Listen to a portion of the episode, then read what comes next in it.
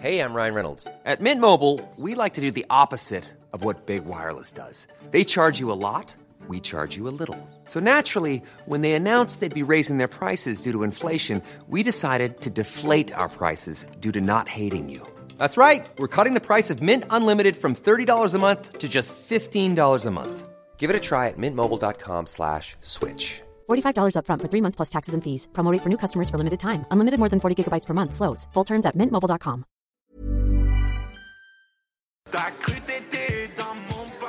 Bonjour Ça fait bizarre de vous voir en vrai C'est très bizarre, d'habitude on est quatre sur un canapé euh, à être à moitié affalés comme ça. Là vous êtes tous là, c'est bizarre. Mais c'est bien, euh, bienvenue dans Laisse-moi kiffer euh, c'était un peu un épisode spécial car euh, hier c'était notre anniversaire, ça fait un an qu'on a sorti le premier épisode. Donc merci d'être là. C'est J'étais pas stressée jusqu'à vous voir euh, maintenant là.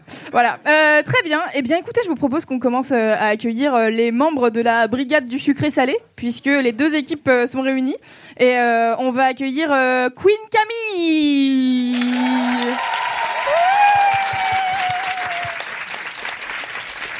Ainsi que Marion Seclin.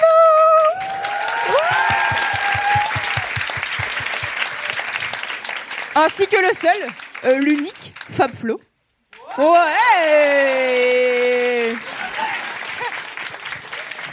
Et Mimi.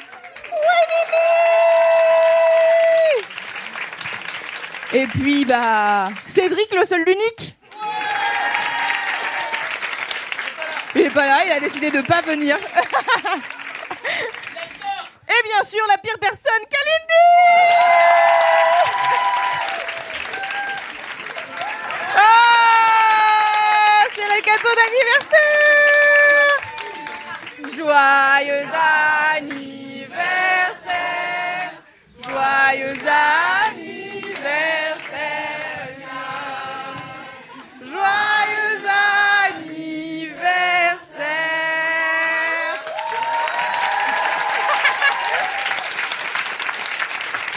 Et on le mange à quel moment, Kalindi, le gâteau? À quel moment on le mange? Pas tout de suite, d'accord, très bien. On le mange euh, à plus tard, d'accord. Mets-le sur une marche, c'est bien. Une excellente idée de le mettre là. Je pense que c'est vraiment le, le meilleur endroit. très bien. Alors, ça fait bizarre, hein D'être devant des gens. Vous allez bien? Vous êtes, euh, vous êtes prêts? Vous êtes contents? Cool, ok. Eh bien, je propose qu'on commence euh, cet épisode anniversaire de Laisse-moi kiffer par un jingle euh, de moi-même. Ouais. Surprise. Parce que je vais faire un jingle euh, que je n'ai pas du tout préparé. Ok. Bienvenue dans Laisse-moi kiffer. C'est la pistache des podcasts. C'est le podcast du kiff et de la digression, le saviez-vous? Et Aujourd'hui, nous sommes réunis pour le premier anniversaire de Laisse-moi kiffer en public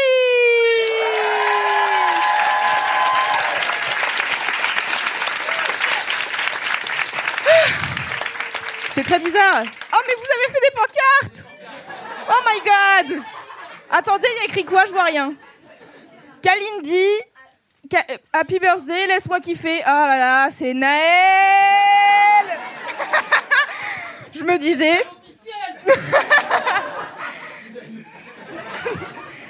Naël, on est prêt, tu peux prendre des contacts pour ton one mad. hein. C'est aujourd'hui, c'est ici. Les gens qui vont s'inscrire au fan club, c'est ça que dit? Ok, il va se faire des sous. ok, alors euh, comme euh, on va, on est 7 et qu'on est beaucoup, on va pas faire de mini kiff aujourd'hui, on va faire que des gros kiffs. J'espère que ça vous va. Oui, oui, a priori ça va. Vous n'avez pas le choix en même temps, c'est vrai. Et euh, on va commencer avec le gros kiff de Queen Cam. Ça te va? Direct? Bah ouais. Bah si, justement. Bah on va commencer avec le gros kiff de Queen Cam. Mais est-ce que quelqu'un veut venir faire le, le jingle de, de Queen Camille Non, personne? Naël, tu veux pas faire un jingle? Oui, Naël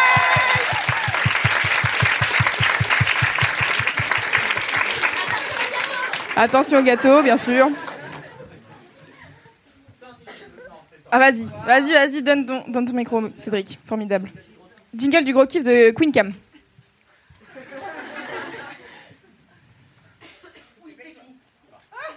Ah, c'est vrai ça Vos micros fonctionnent pas, c'est bon deux, C'est bon Ouais. Faut bien mettre la bouche dessus, quoi. Si. C'est moi. Kalindi se cache déjà. Oui, c'est Queen Cam, oui, c'est le kiff, c'est le gros kiff de Queen Cam.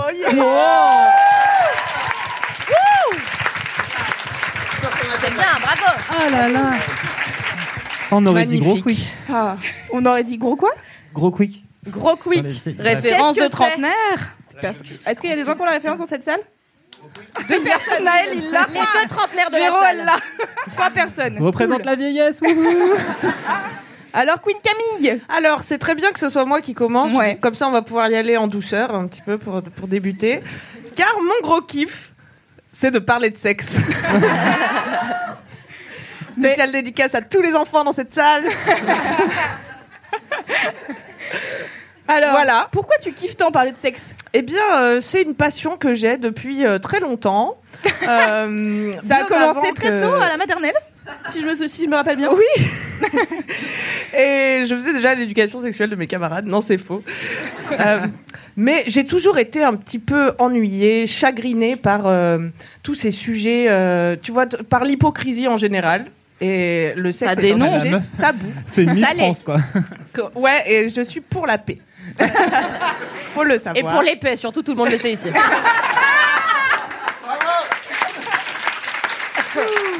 Alors justement, euh, je glisse une petite info Ah à oui. Kalindi. Euh, Je t'emmerde. La Cour euh, d'appel de l'État de Victoria en Australie a jugé que péter sur ses collègues n'était pas du harcèlement. Donc faisons confiance à la jurisprudence. Tu le as sauras, tu ne peux pas m'attaquer en Australie en tout cas. Mais quid d'ici? On ne sait pas. Ça, c'est cool d'apprendre des choses. Tu vois? Alors euh, voilà, moi ça m'a toujours un peu chafouiné euh, que les adultes soient là, Hum, euh, on fait semblant que ça, euh, ça n'existe pas, tu vois, comme euh, par exemple euh, le sexe qui est un sujet tabou, alors que c'est quand même euh, la- le- le seul moyen de créer des êtres humains. C'est vrai. Enfin, il y en- on en a inventé depuis, mais, Oui, mais s'il n'y avait pas de sexe, il y aurait personne, tu vois.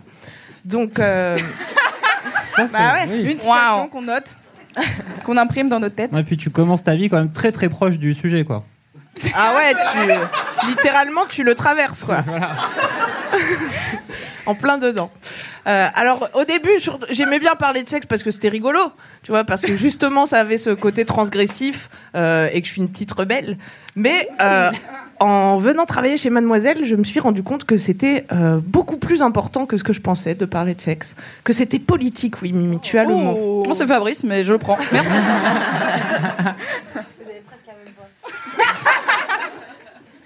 Parce que quand on parle pas de sexe, euh, qu'est-ce qui se passe? Eh bien, euh, eh bien, déjà, on se fait chier. Et, euh, et en plus, euh, bah, comme euh, comme il n'y a pas d'informations euh, concrètes, comme personne ne se parle de la réalité, eh bien, ensuite, on, on est obligé de, de s'accrocher à des préjugés, des idées préconçues, ou alors on passe à côté de notions essentielles telles que le consentement. Et, et là, ça peut devenir pas très rigolo. Parce que Jean-Michel euphémisme. et oui, euh, parce que l'homophobie, le slut shaming, voilà, les viols, c'est pas très rigolo. tu vois. Non, c'est vrai, c'est peu drôle. Le podcast du qui de la bonne humeur Donc euh, c'est très important de, de parler de sexe et c'est un sujet qui permet aussi de libérer les femmes, le saviez-vous Euh, Car euh, ce domaine, comme tous les autres domaines de la vie, est régi par les lois patriarcales qui nous oppressent. Et euh, Ok Deep, direct dans la sexualité euh, hétéro, qui est euh, la seule sexualité dont on parle quand on veut bien en parler, euh, la femme a un rôle toujours passif et, ça, bah, ça, ne, donne pas des gens épanouis. Et ça met aussi une grosse pression aux hommes qui doivent toujours être à l'initiative, qui doivent toujours assurer et faire tout le boulot. Et, du coup, personne n'est content. Et quand on n'ose pas en parler avec les gens, dans les médias, euh, avec ses amis, eh ben, on ose encore moins en parler euh, avec son partenaire. Et là, ça devient carrément dérangeant parce que vous-même, vous savez que si on ne parle pas de sexe et qu'on n'est pas télépathe, eh bien, on ne peut pas savoir euh, ce que l'autre apprécie. Et ça, c'est quand même dommage. La communication, donc. La communication. Et c'est quoi, le, clé. c'est quoi le truc que tu préfères dans le fait de parler de cul au quotidien? Dans ton travail, parce que c'est quand même t'es payé pour parler Dans de mon travail Eh ben, j'ai vraiment la sensation euh, d'aider les gens parce que du coup, comme ils peuvent pas en parler ailleurs euh, ou avec euh, des gens de leur entourage, eh ben, je, le- je leur prête une oreille attentive et ça Je me pensais que tu flatte leur prêtais autre chose et du coup ça m'a. Je leur prête mon savoir, mes, mes petits, mes modestes conseils. donc ça me fait me sentir utile et, et les gens me disent que ça les aide beaucoup. Donc c'est ça que j'adore. Bravo. Queen Voilà. Waouh Bravo, c'était bravo. tout ce que- Bravo.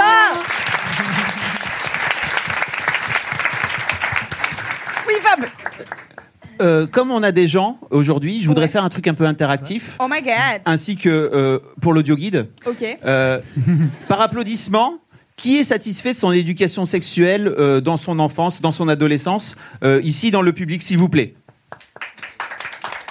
Ah oui, donc Vous avez, six entendu, personnes. vous avez entendu peu de choses. C'est pas parce qu'on a un problème de micro, c'est parce qu'il y a peu de gens qui ont applaudi. Hein.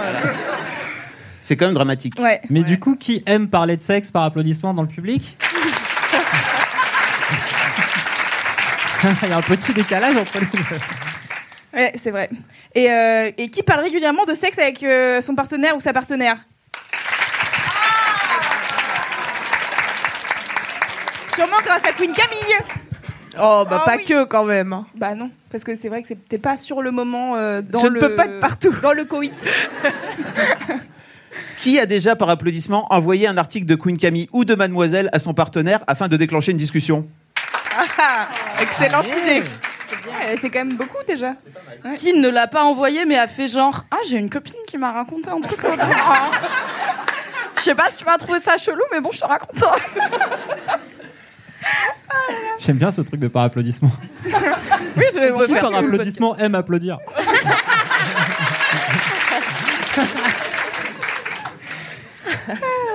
Mais qu'est-ce que. Parce que du coup, t'as grandi dans la même société patriarcale que tout le monde. À ton avis, qu'est-ce qui fait que t'es décoincé par rapport à ça et que tu t'es mise à parler de sexe alors que tu es quand même une faible femme? C'est vrai, il est vrai. Euh, mais je pense que je viens d'une famille où euh, ils sont déjà assez décoincés là-dessus. Donc beaucoup de blagues de cul, euh, toujours à la fin du repas, ce qu'on appelle le quart d'heure bouvier. qui est le- où là, ça part sur du cul, du caca, tout- tout- tous ces sujets qu'on aborde trop peu, mais qui, au bout de quelques bouteilles de rouge, viennent sur la table, tout naturellement. Est-ce qu'on donc- pourra faire un LMK avec ta famille ah, franchement, ça, ça vaudrait de l'or. hein.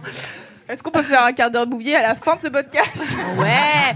Qui par applaudissement veut parler de caca à la fin de ce podcast? On n'est pas à zéro. Tous les scatos. Mais ouais, j'ai fait une vidéo sur ma chaîne, je pense que ma vidéo préférée avec ma grand-mère où on parle de sexe et, et du coup vous voyez que si, si la grand-mère arrive à parler de sexualité assez librement et vu qu'on vit tous ensemble dans une sorte de tribu en Ardèche, ben, ça a déteint Et là, euh, d'un coup, tout s'explique. Tout le Camille Voilà. s'explique. des mœurs euh, étranges. Et donc j'ai toujours vu euh, mon oncle euh, choper ma grand-mère pour lui faire des blagues. euh, tac. voilà, euh, sachez qu'elle C'est la... s'est- c'est sa mère? C'est sa mère. Elle s'est cassé le coccyx comme ça dernièrement. Attendez, attendez, pause Raconte cette histoire s'il te plaît Quand tout à coup ça devient cringe. C'est c'est un genre de blague qui bafoue euh, pas mal le consentement quand même. hein, parce que, en général, il attend qu'elle fasse la vaisselle et qu'il y ait un public pour pouvoir faire Oh oui, ma petite maman. Je sais pas si je devrais vous raconter ça. Ça commençait si bien. Et la dernière fois, il a essayé de l'attraper, de la, de la porter, et elle est tombée, elle s'est cassé le coccyx. Elle sort de l'hôpital dans une semaine. Est-ce qu'on peut désinviter ta famille On annule. Mission aborted. Trop risqué. Et donc tu parles consentement régulièrement avec ton oncle ou pas? Je pense pas que eux-mêmes soient très au fait de tous ces sujets-là, mais en tout cas, ça a toujours été un, un bon sujet de rigolade. Et je trouve que l'humour, bah, c'est un bon moyen de, de parler de ces choses un peu gênantes. Zizi.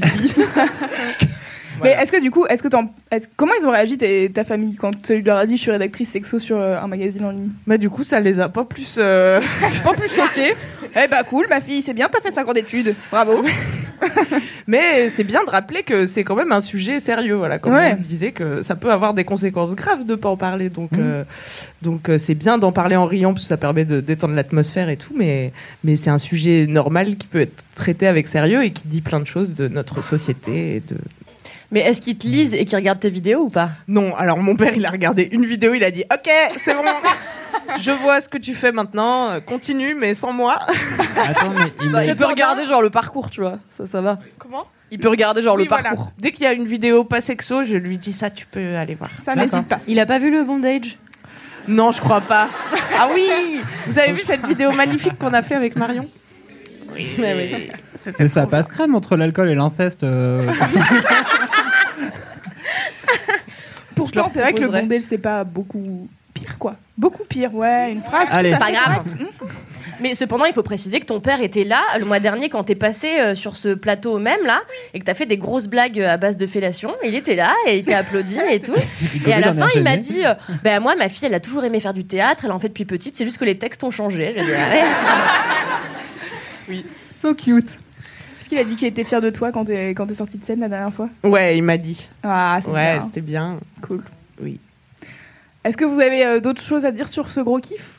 C'est quoi la question que t'as reçue de- Parce que du coup, les mademoiselles et les mademoiselles t'envoient des questions auxquelles tu réponds dans Coucou le cul et dans les boîtes à cul. Est-ce que, enfin, c'est quoi la question où tu t'es le plus dit What the fuck, c'est tellement basique et les gens ils savent pas ça, c'est Au dramatique. quotidien, elle se dit ça. Ah ouais. là. Franchement, Mais dès que, pourquoi ils se demandent ça Je comprends pas. Communiquer Bah, je, dès que je commence à ouvrir mes mails, en général, 5 minutes après, je suis là, putain, mais c'est pas possible. là. je ferme mon ordinateur, j'arrête tout.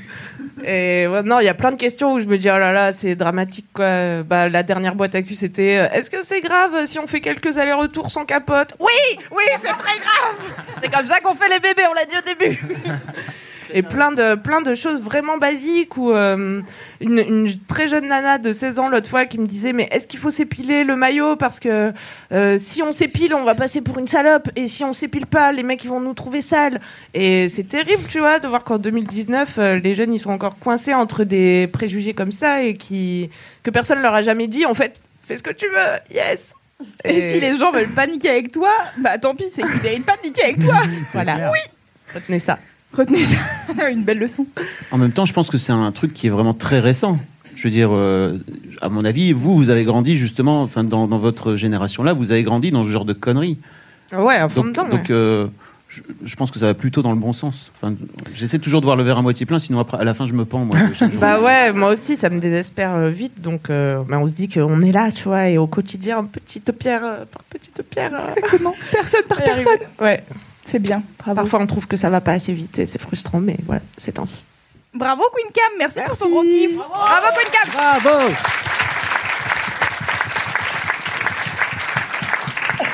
J'ai envie d'enchaîner avec un membre euh, de la seconde team. J'ai envie que ça soit Cédric qui fasse son gros kiff.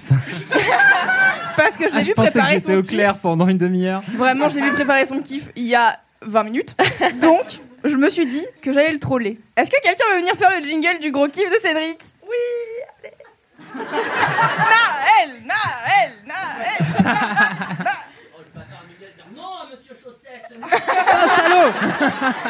Naël dit non à Monsieur Chaussette. Bravo pour ta mobilisation, Naël, merci. Ok, donc personne pour faire un jingle, je le fais hein, sinon. Allez. Pas. Ça ch- On peut le faire tous ensemble? Allez. Ok. Moi, je ne Ouais. participe pas à ça, mais je Ouais, bah comme d'habitude. Lead, On tu lead. Putain, mais la meuf est dissidente jusqu'au bout, quoi. Même en live devant tout le monde. Est-ce Non, que fais tu vas pas dire les- touchez-vous bien pas le les jingles. Est-ce que tu vas dire touchez-vous bien le kiki, Mimi J'espère. Ok. C'est le moment. du gros kiff de Cédric Ouais Il a le track. Il faut dire aux gens, il a le track. Ah, J'ai un track de fou furieux. Il a failli partir tout à l'heure, je l'ai retenu. Vous me... C'est clair. Mais regarde, ils sont tous Euh, gentils. Bah très bien. Non, Tu plus, veux leur serrer la main kiff, un par euh, un pour être sûr qu'ils sont sympas ou pas C'est vachement bon esprit. Euh, c'est un, man- c'est un manga sur des enfants abandonnés. Encore Cédric? On a fait l'orphelinat déjà Ouais, c'est le même auteur. Ok, cool. Est-ce que ça a un rapport avec ta vie en ce moment ou pas? Tout ce qui est Non. abandon d'enfants. Ah putain, Marc En fait, ça y est, ça s'éclaire. Explosion de cerveau, j'ai tout compris. Euh, non, en vrai, euh, non, je l'avais gardé parce que, euh, en fait, c'est ma, c'est mon manga préféré de toute la vie. Et donc, il a été réédité il y a deux mois. Et je me suis dit, je l'ai pas fait dans aucun LMK parce que je me suis dit, on va le garder pour l'anniversaire de LMK. Oh my On a de la chance. Cette personne n'est-elle pas adorable? Regardez, le sarcasme a un visage et un nom, quoi. Putain. Et donc, c'est un manga qui s'appelle Amer Béton. Euh, et donc, en japonais, Tekonkonin. Ouais, ok. Ah, il sort le nom en japonais. C'est vraiment ma personne préférée. Il a Le mec qui essaye tout. Quel énorme oui. Tekon Kikurito. voilà. Cool. J'aime bien faire. euh, Non, mais c'est bien, on va bien retenir ce nom en plus. Voilà, bon, Amer Béton, simplement. Donc, c'est sorti, en fait, il y a super longtemps, en 93 à la base, en manga. Et donc, c'est un manga sur euh, deux enfants qui vivent dans la rue. Le podcast du kiff et de, la, bonne humeur. qui s'appelle euh, Shiro et Kulo. Et donc, ça se. Kulo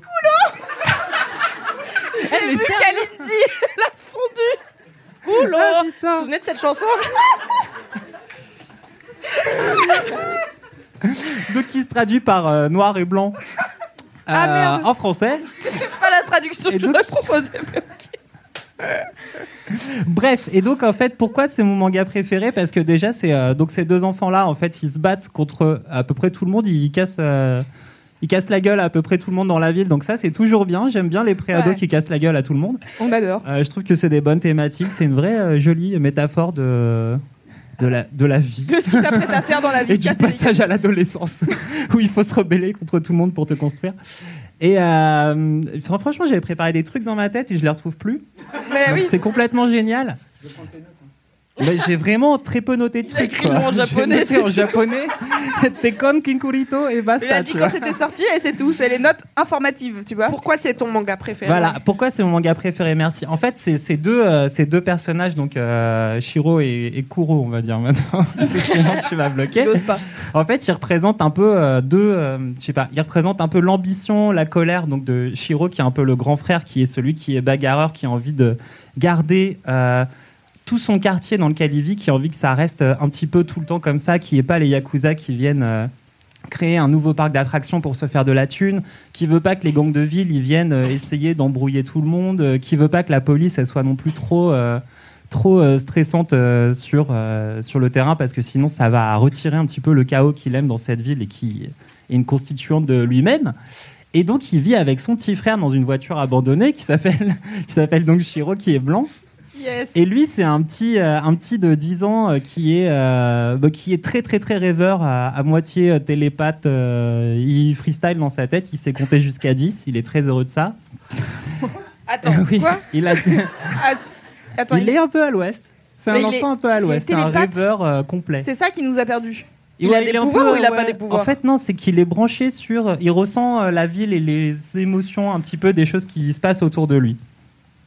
Tu vois. Il est hyper sensible. Il est hyper sensible. Il est moi. mystico hyper sensible, quoi, tu vois. C'est Loulou. C'est moi. Voilà. Et donc, tu as ces deux euh, personnages-là qui, à la base, on pourrait croire que, qu'ils sont en opposition, alors qu'en fait, ils sont euh, frères et donc ils vivent ensemble et que, euh, ils évoluent. Et en fait, ils sont la même constituante d'un personnage humain. Et ce qui est intéressant, c'est qu'ils se frottent à cette ville-là qui, elle-même, est un petit peu. euh, euh, ben, entre les évolutions euh, mercantiles, capitalistiques, mafieuses, sécuritaires euh, des différentes personnes dans la ville. Ok. Tu vois, donc ils sont, deep. hein. qui sont du coup bah, interprétés par plein de personnages, le rat, le chat, tout le monde a des noms d'animaux dans ce truc, euh, le chien. Euh, donc ils sont, le chien c'est le commissaire de police, le rat c'est genre le chef des, c'est le Mais- chef des mafieux. Attends, comme ça. Ils sont dessinés en animaux ou non non non, c'est des, c'est juste leur leur nom prénom. Ouais, ils ont des vrais prénoms, mais vraiment j'ai pas pris note. Et puis ça va être euh, qui, qui, Allez, fais-le, Kiro, Fabrice. Des trucs comme ça. On dirait que tu nous racontes un de tes rêves. Oui, mais en fait ouais. Un peu, ouais. Je vais demander, par applaudissement, qui continue à suivre ce que Cédric raconte? Ah, Bravo. Ah, bravo. Dans ta face, Fabrice Florent. ils ont juste pitié, Cédric, tu le sais. Ce Je t'aime, headshot je est t'aime, gratuit. tu es ma personne préférée. Euh, pour- oui, Donc le rat. euh, voilà. Le chien, On le chat. le Ouais, le commissaire. chien, le rat, tout ça. Et en fait, pourquoi c'est trop bien? Vraiment, moi, c'est si je devais euh, vivre sur une île déserte, pas, pas par choix, car j'aimerais pas, euh, j'emmènerais vraiment que ce truc-là, parce que euh, en fait, c'est vraiment tout dans le dessin et euh, pas du tout réaliste. C'est complètement euh, envolé, euh, super rêveur. Ça ressemble à de la BD belge sous acide. Sauf que c'est japonais, donc en plus c'est vachement mieux écrit. Euh, à tous les Belges présents dans cette salle. mais vous faites bien la bière, vous pouvez pas être bon en tout. Et, Les euh, opinions de Cédric. Tome 418. Et euh, donc, euh, non, voilà, c'est vraiment ce truc dure, je sais pas, 600 pages, donc c'est vraiment super long et fleuve. Et donc, il y a des crises. Les deux frères, à un moment, ils s'aiment plus vraiment, donc ils se barrent chacun de leur côté. Et donc, tu as donc le petit gamin énervé qui, du coup, petit à petit, se perd un petit peu dans son énervement, dans sa lutte, dans sa colère, dans son envie de se bagarrer tout le temps. Et le petit qui se fait récupérer euh, par euh, d'autres gens. Et en fait, voilà, l'histoire est super, super, super trop bien. Et en fait, c'est vraiment quelque part entre euh, quelque chose d'intelligent et quelque chose de ultra onirique, ce qui est vraiment la, la- la meilleure chose. Et euh, c'est super bien dessiné. Et si vous aimez pas lire des mangas, c'est aussi sorti en film d'animation il y a 13 ans. Et en fait, le truc qui est intéressant, c'est que c'est une boîte d'animation française qui a fait l'animation de ce film-là, Amer Béton. Donc, et euh, en fait, c'est toujours, enfin, c'est génialissime, c'est super beau, c'est parfait, euh, ça fait rêver. Et, et donc, c'est du même auteur que le mec de l'orphelinat du tout premier tome. euh, Formidable. Il doit avoir une belle vie. kiffer, Qui Ouais. s'appelle Tayu Matsumoto, qui lui-même vivait dans la rue quand il était petit, bah voilà. avant Tout s'explique. voilà. avant d'être dans un orphelinat, et puis de venir en Belgique parce qu'il était fan de Moebius pour euh, Ah. voilà, étudier la, La BD belge. aucun Belge ne sait faire de la BD. du coup. Et de- Non, j'ai dit qu'il savait bien faire de la BD, mais que les histoires n'étaient pas aussi poussées. Bref, très beaucoup d'opinions. Après, il est retourné au Japon, il a sorti que des trucs génialissimes, et il faudrait tout lire de lui. Mais s'il n'y en a qu'un à retenir, c'est Amer Béton. C'est la meilleure chose du monde. Et ça vient tout juste de ressortir. Oh là là, voilà. mais cette Ça a l'air C'est du sarcasme encore Non, non, pas du tout. Non, non, C'est vrai que c'était pas clair. non, non, j'ai, non je, je suis partie euh, dans ce voyage onirique avec toi. Voilà. Oh, merci. Vous avez- Elle est forte hein, quand même. hein. Qui par applaudissement trouve que Kalindi est forte? Ouais, vous pourriez applaudir. C'est vite, sinon elle nous tape. J'ai pas trop, je suis désolée, j'ai pas trop compris c'est quoi l'enjeu, c'est-à-dire euh, Ah oui. l'enjeu de l'histoire, quoi, parce que c'est juste on suit leur vie ou il y a quand même. On euh, suit leur vie. Bah, en fait, on suit leur vie et leur développement de comment en fait euh, ils, finissent par se cristalliser dans, dans, dans leurs énervements ou dans leur côté super rêveur. Comment ils se perdent, ils s'écartent, ils se, ils s'affrontent en fait un petit peu avec cette ville et les différentes euh, phases de gens qui veulent venir la changer. Après, tu vois, la ville, elle représente au final l'équilibre euh, que tu cherches dans ta vie. Chacun des deux, ça va être l'ambition et la faculté à se perdre et à rêver. Et en fait, chacun des personnages, c'est ça qui marche. C'est qu'en vrai, euh, l'histoire, elle raconte euh, la lutte de la vie et comment c'est dur de grandir et comment même quand t'es grand, c'est pas évident parce que tous les personnages adultes de ce truc-là qui se bagarrent un peu contre eux, eh ben, eux-mêmes, ils sont paumés. Et en fait, il n'y a pas un personnage vraiment méchant au fond. C'est ça qui est intéressant aussi. Pourquoi tu ris Mimi? C'est beaucoup plus clair, merci. J'attendais ta question, moi. Tu sais, je sais pas, euh, je sais pas parler, moi. Mais ils sont à la recherche d'un truc. Enfin, je veux dire, c'est c'est quoi- ce que Mais non, mais vous Non, ils pas sont à la- l'enjeu de la vie sur la c'est fraternité. la vie, c'est tout. La ils vie, cherchent pas, c'est ils grandissent en fait. Tu sais, c'est voilà, c'est dans ta vie, tu recherches pas des trucs à 12 ans. T'es juste là. Oui, c'est ça. Ok. Non Ils cherchent à ce que ça aille bien. Enfin, je sais pas, moi, souvent dans des histoires, il y a. un- Une un- quête. Non, mais il y a, y y un enjeu, enfin, il y a un objectif. Il y a Oui, les, non, là, les il y a personnages, pas- ils sont à la, à la recherche de quelque chose pour faire en sorte de, de tenir Ouais, le. il y a- le- non, Bah déjà de plus être dans la rue, ça peut être un euh, objectif. hein. Ouais. Ouais. Mais ils sont Mais contents dans la rue. Bref. Ils sont contents dans la rue? Ah ok. Bon, bah alors je sais pas quel est leur objectif. J'ai avancé un Non, sujet. c'est vraiment que voilà, de continuer à aller bien et que leur ville continue à refléter en fait qui ils sont. Ah, ils ont un grand-père qui vit dans la rue aussi. J'ai oublié de le. Excellent. Puis de toute façon, pourquoi il faudrait qu'il y ait un enjeu, tu vois? Ça peut être une tranche de vie, Exactement. tout simplement. C'est vrai. Non, mais je dis ça parce que c'est vrai que beaucoup, quand on propose des idées, les gens, euh, les, les producteurs, les diffuseurs, ils disent ça manque d'enjeu. Et t'es là, mais la vie, c'est un enjeu vraiment de ouf. hein. C'est c'est compliqué. Je suis désolée, il n'y a pas genre une soucoupe volante qui se pose et je vais pas vous raconter un truc rocambolesque. Parfois, la vie, ça suffit comme enjeu. Et euh, je te vois à attendre comme ça qu'on me divertisse. Mais parfois, euh, la vie, c'est pas très divertissant. C'est juste des choses qui arrivent. euh, voilà. Je sais, j'ai 40 ans. Ah ouais. Et Cédric, euh, tu parles de la ville depuis le début. Est-ce qu'elle a un rôle euh, important dans le visuel, dans le manga? Est-ce Ouais, ouais, qu'elle est c'est vraiment beaucoup c'est représentée? incroyablement dessiné. En fait, t'as vraiment la ville, elle est. Moi, j'utilise des images de Hammer Béton comme fond d'écran depuis genre 15 ans, tellement c'est trop beau. euh. Quel gros Pas de Même son enfant du coup. Je sais pas le dire. Non, je pas me de suis dit, on va dire que je suis pas sympa. Depuis 15 ans, moi, mes fonds d'écran, c'est Amer Béton. Ouais, Meilleur j'avoue. manga. Mais c'est bien, au moins tu peux faire Ouais, de la la ville, promo est, tous ouais, les la jours. ville est magnifique. Tout se joue en fait. À chaque fois que tu as un plan ou, un- ou une discussion, dans l'arrière-plan, tu as, des t'as des petits détails à la con, euh, des petites blagues, des animaux, genre des lézards euh, qui traînent. Il y a des trucs, tu sais, on- ça ressemble un peu à la rubrique à braque des fois où tu as des petits. Encore une ref, mais de, Ouais. de, mille- de millionnaires. euh, Celle-là, je l'ai. Moi aussi, il y a une Moi coccinelle. Où t'as la petite coccinelle et des petits animaux qui traînent partout, ben là c'est pareil. T'as toujours un petit chat blanc, un petit chat noir, une tortue, un clébard euh, qui est comme ça avec une tête chelou qui regarde le, le lecteur genre. Ah c'est en mode un peu histoire de l'art, tu vois. le- toujours un personnage dans les tableaux qui regarde le spectateur pour euh, te projeter en miroir. Et tu disais qu'il ça fait avec des 600 petits pages. animaux. Ouais. Et du coup, euh, qui Six- tu fais qui euh, Qui tu fais coucou Ah, ma copine Tatiana qui vient d'arriver. Hi Tatiana Hi, How are you, Tatiana? How are you, Tatiana? euh, Attends, j'ai perdu ma question. Tu 600 dis, il fait pages 600 pages, du coup, Ouais. il est en plusieurs tomes ou c'est juste un tome Euh, Il y a un très gros tome euh, réédité donc par Tonkam et Delcourt qui vient de sortir qui est genre à 28 balles, un truc comme ça. Ah, Sinon il y a le film qui fait 2h20. Ah, ok. Je vais binger ça, qui ça va être a l'air très tentant. Qui est à peu près disponible partout, donc je sais pas, demandez à votre ami japonais de vous l'envoyer. en FedEx. Cette personne galère à enlever sa veste. Il fait chaud depuis que je parle. laisse tomber. J'ai l'impression d'être un interrogatoire. J'avoue, c'est vrai, c'est moi qui l'ai tué. Tout va bien, Cédric. C'était moi, JFK. Euh, Non, voilà. c'était très bien. Spoiler Mais c'est ça le quotidien avec Cédric Rendez-vous compte C'est que tous les jours, il y a... Bah, c'est moi qui ai fait ça Et puis parfois... Ou il Monsieur Chaussette. Ou Monsieur Chaussette. Oui, c'était moi Qui a dit ça Waouh Mais les gens kiffent Monsieur Chaussette Ne l'encouragez pas, s'il vous plaît. vous faites ça Après, vous êtes là, oh, c'était horrible l'épisode, j'ai dû baisser le son à fond, mes écouteurs ils m'ont niqué les oreilles, bah voilà, c'est votre faute. C'est qui le con qui a dit dans le dernier épisode faudrait un boys club de Monsieur Chaussette La meuf, Et elle les gens provoque. dit oui, elle m'a C'est dit... qui les cons qui ont mis des commentaires pour dire ah ouais, grave Arrêtez de m'encourager aussi. Mais ça marche dans Monsieur les Chaussette n'existe plus puisque on a perdu son corps C'est de vrai. toute On a manière. perdu son corps. Fab Florent a perdu son corps volontairement, ouais. T'es sûr Ah, les gens sont... Les gens sont choqués. C'est bon, il l'a dit dans un micro, maintenant c'est vrai.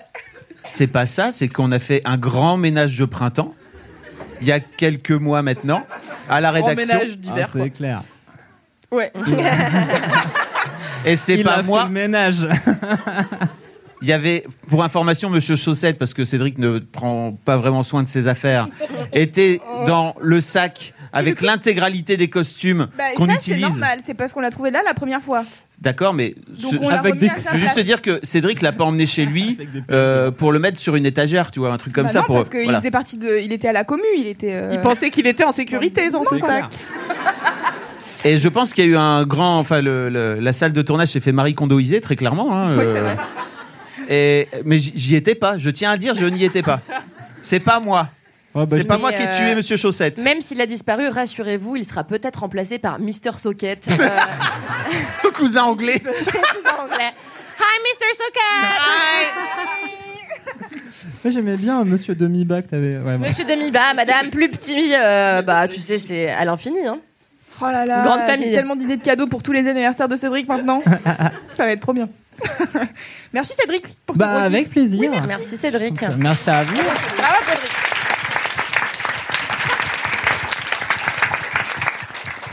Bon, j'ai bien compris que personne voulait faire les jingles, donc euh, on va s'y coller. Mhm. Euh, euh, qui est-ce qu'on Sinon, va on faire désigne en des gens au pif comme ça.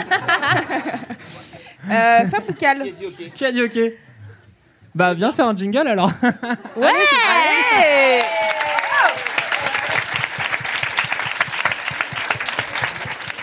Quel est ton prénom? Moi c'est Aileen. Ah. Salut Aileen. Hi, hi. How are you, Eileen Euh, On fait le gros kiff de Cal ou de Fab? Fab. Fab, ok. Alors, euh, je te laisse. Oh, bah non, j'en ai marre. je te laisse euh, l'honneur du jingle de gros kiff de Fab. Donne tout, hein. C'est bon, vous m'entendez ou pas? Ouais. Oui. Pas de pression. Personne Grande respiration.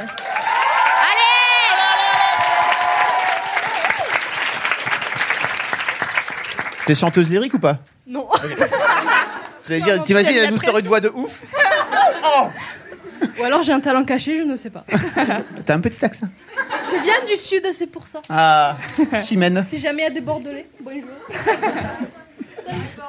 Hi, Zero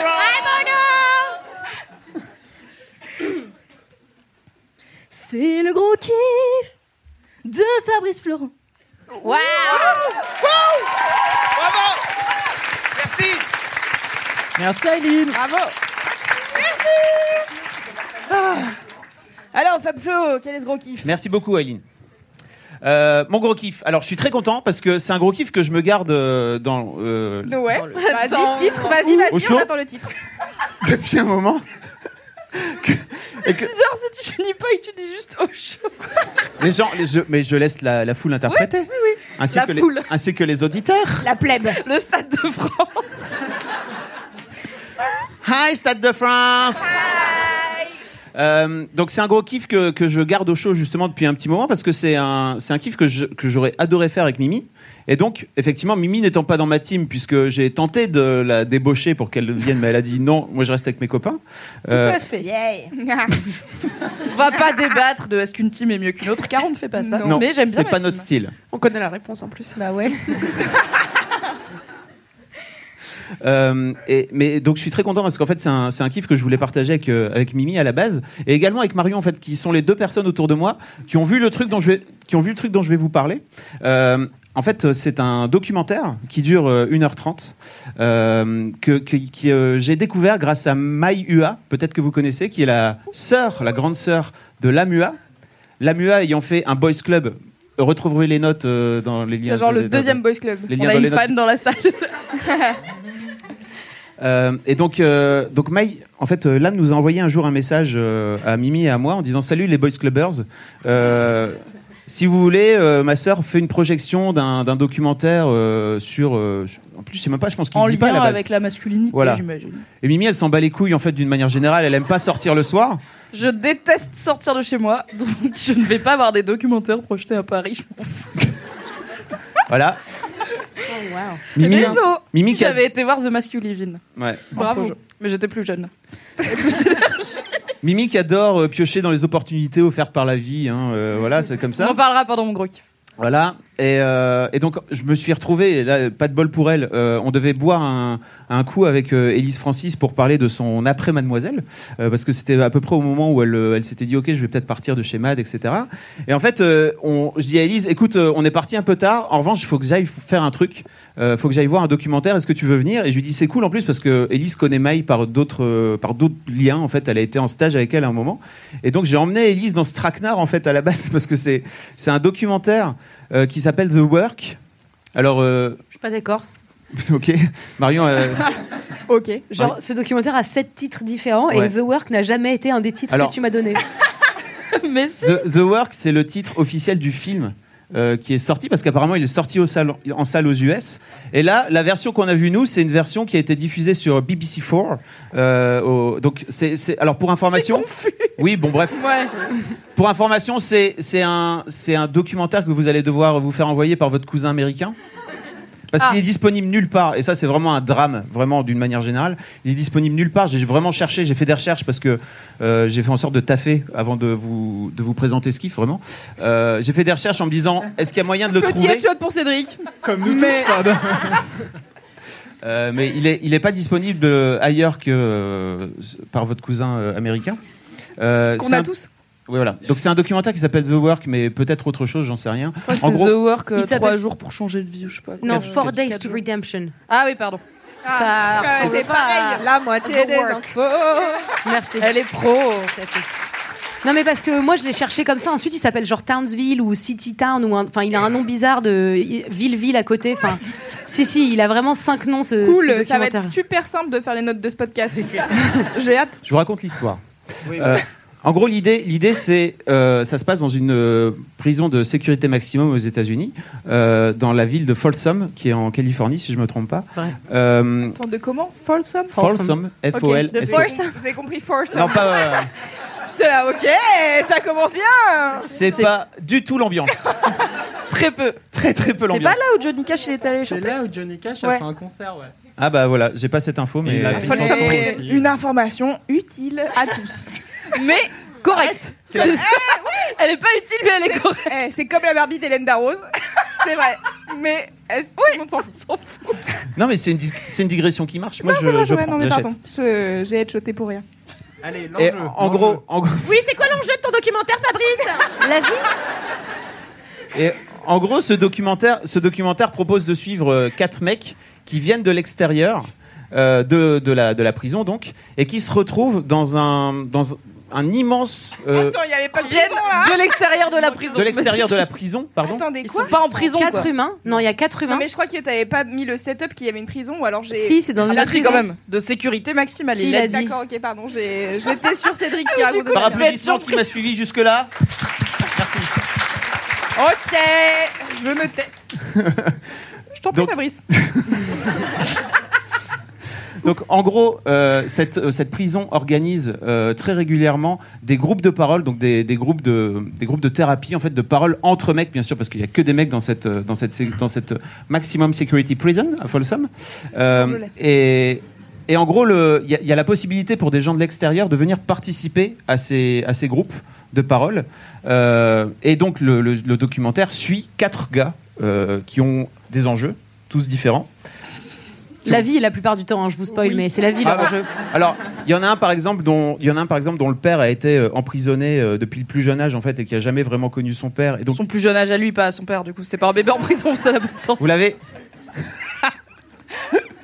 Et donc, euh, qui vient voir un petit peu comment ça se passe euh, du, côté des, du côté des prisonniers. Euh, Il y en a un autre, euh, on Il sait veut casser des gueules. Il y en a un, il veut trop casser des gueules et il est là. J'en ai marre de vouloir tout le temps casser des gueules. Pourquoi je veux casser des gueules? Et il y en a un autre, c'est un Du coup, il va en discuter avec des prisonniers. Et casser des gueules aussi. Et donc, en gros, on se retrouve avec euh, des prisonniers, je sais pas combien ils sont, donc euh, il y a vraiment énormément de groupes. Il y a 4 ou 5 groupes de 10, donc je pense qu'ils sont entre 50 et, entre 50 et 80, un truc comme ça. Maths sup, maths J'ai fait. J'ai fait ça.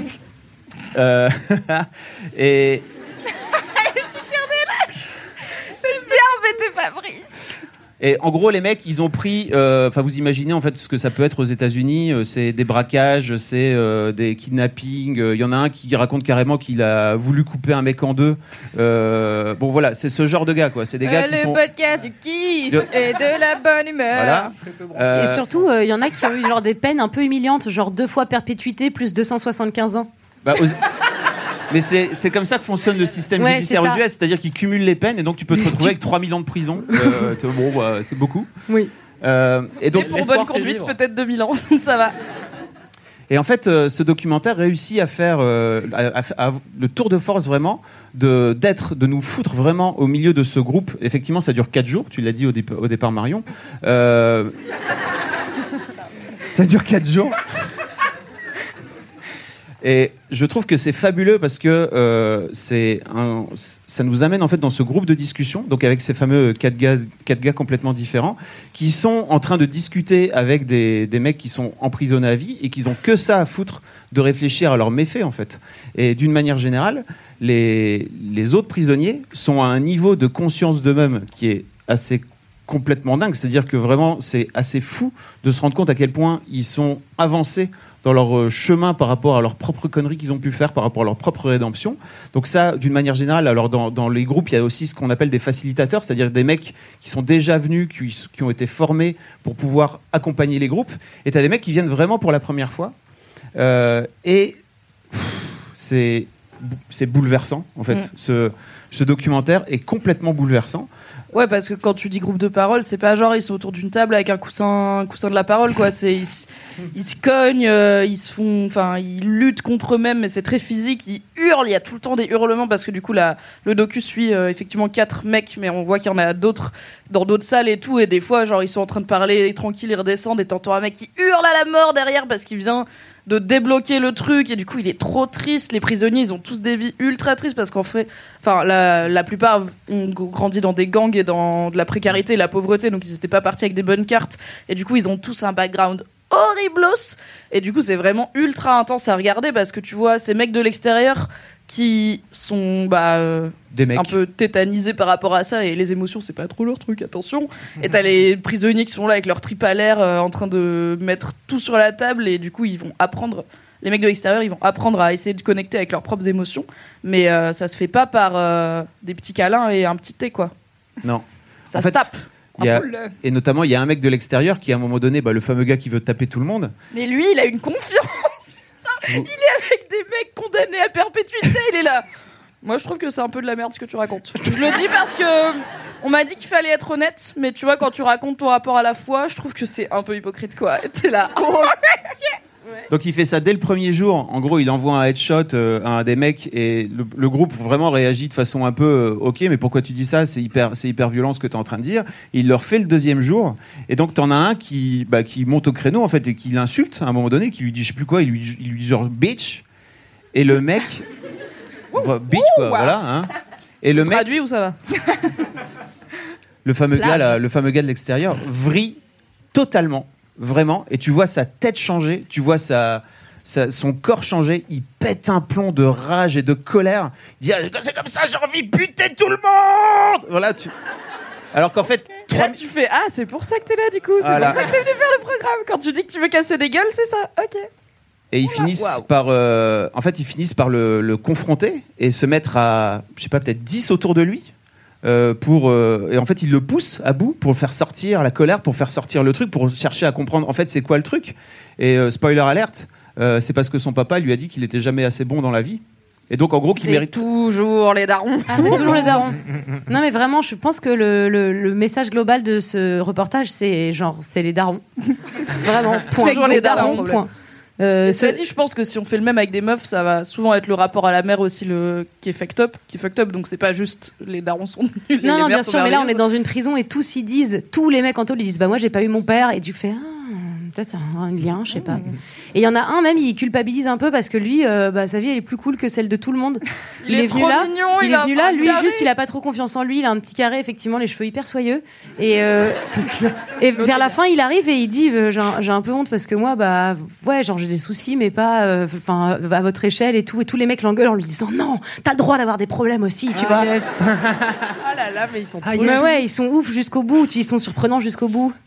Moi, j'ai dû chialer genre 13 fois à, à beaucoup- 3 minutes d'intervalle à chaque fois, c'était un peu compliqué. Ah, j'ai hâte de le regarder du coup. Et en fait, Ça va être un ride pour toi, Loulou. Fontaine Wallace. Et en fait, c'est très Ouais. étonnant parce que à la première, euh, au premier visionnage, euh, c'est vrai que les mecs passent de. Alors, c'est le montage qui veut ça aussi, mais les mecs passent de rien du tout à. Ils pètent un plomb, euh, ils pleurent. Enfin, il y en a un notamment, le tout premier. Il raconte qu'en fait, euh, sa mère est morte, sa sœur est morte, sa sœur est morte. Euh, et que euh, en fait il n'a pas réussi dans la prison, dans l'environnement de la prison, à pleurer sa sœur et à faire le deuil de sa sœur, et qu'en fait ça le ça le plombe depuis des mois et des mois. Enfin c'est super peut pas se montrer faible. parce C'est que pas sinon, possible il dans va la. avoir des problèmes. Non, sinon tu te fais tes plans direct, quoi. Vraiment, c'est c'est pas possible. Tes il plans. Ouais, tes plans, ouais. C'est du verlan, Oh, vous connaissez dirais, À la prison de Los, dans le nord, à côté de Lille, 5-9 représente. Pardon. Je sens que je vais faire sortir euh, un truc en toi. Et en fait, que c'est vrai que c'est c'est vrai qu'au J'avais premier. jamais vu. De quoi? Je dis, j'ai fait ressortir un truc en toi que j'avais jamais vu. Et c'est vrai qu'au.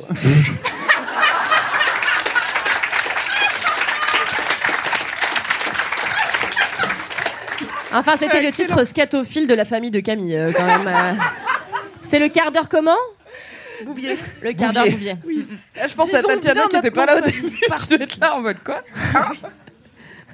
Et en fait, euh, ce, qui est, ce qui est fou, c'est que au premier visionnage, j'ai pas pu m'empêcher moi d'être ce mec qui juge. En fait, en réfléchissant un petit peu à, à la, à ma propre façon d'analyser le truc. En fait, tu vois les mecs monter d'un coup d'un seul, tu fais wow, pourquoi ils font ça, qu'est-ce qui se passe euh Et en fait, c'est vrai que de voir autant d'émotions d'un coup d'un seul, alors en plus de la part de mecs qui sont tatoués, machin, tout ça, vraiment, t'en as un. Bah, le fameux gars qui coupe en deux, là, c'est un. C'est un native américain, vraiment, il, il- il fait 3 mètres le mec, enfin, il, a, il a une gueule, c'est vraiment le. C'est Joe l'Indien dans Tom Sawyer si vous l'avez, mais peut-être vous êtes trop jeune. Il y a encore deux personnes dans cette conférence. Naël, tu l'as ou pas? Ouais Team vieux, mon pote et, et en fait, de voir ces- bah, ce mec-là aussi, à un moment donné, part en couille. Et c'est très, c'est très étonnant, en fait, parce que tu t'analyses toi, en t'analysant toi-même en train de regarder ce truc. Moi, ma- au premier visionnage, je pense que je suis vraiment passé complètement à côté. Parce que j'avais toujours cette frontière, cette barrière du jugement, de me dire, bah vas-y, c'est bon, t'es pas obligé de pleurer autant, qu'est-ce que tu vas faire? Et. oui, je sais, bah oui. Oh, ça va, je.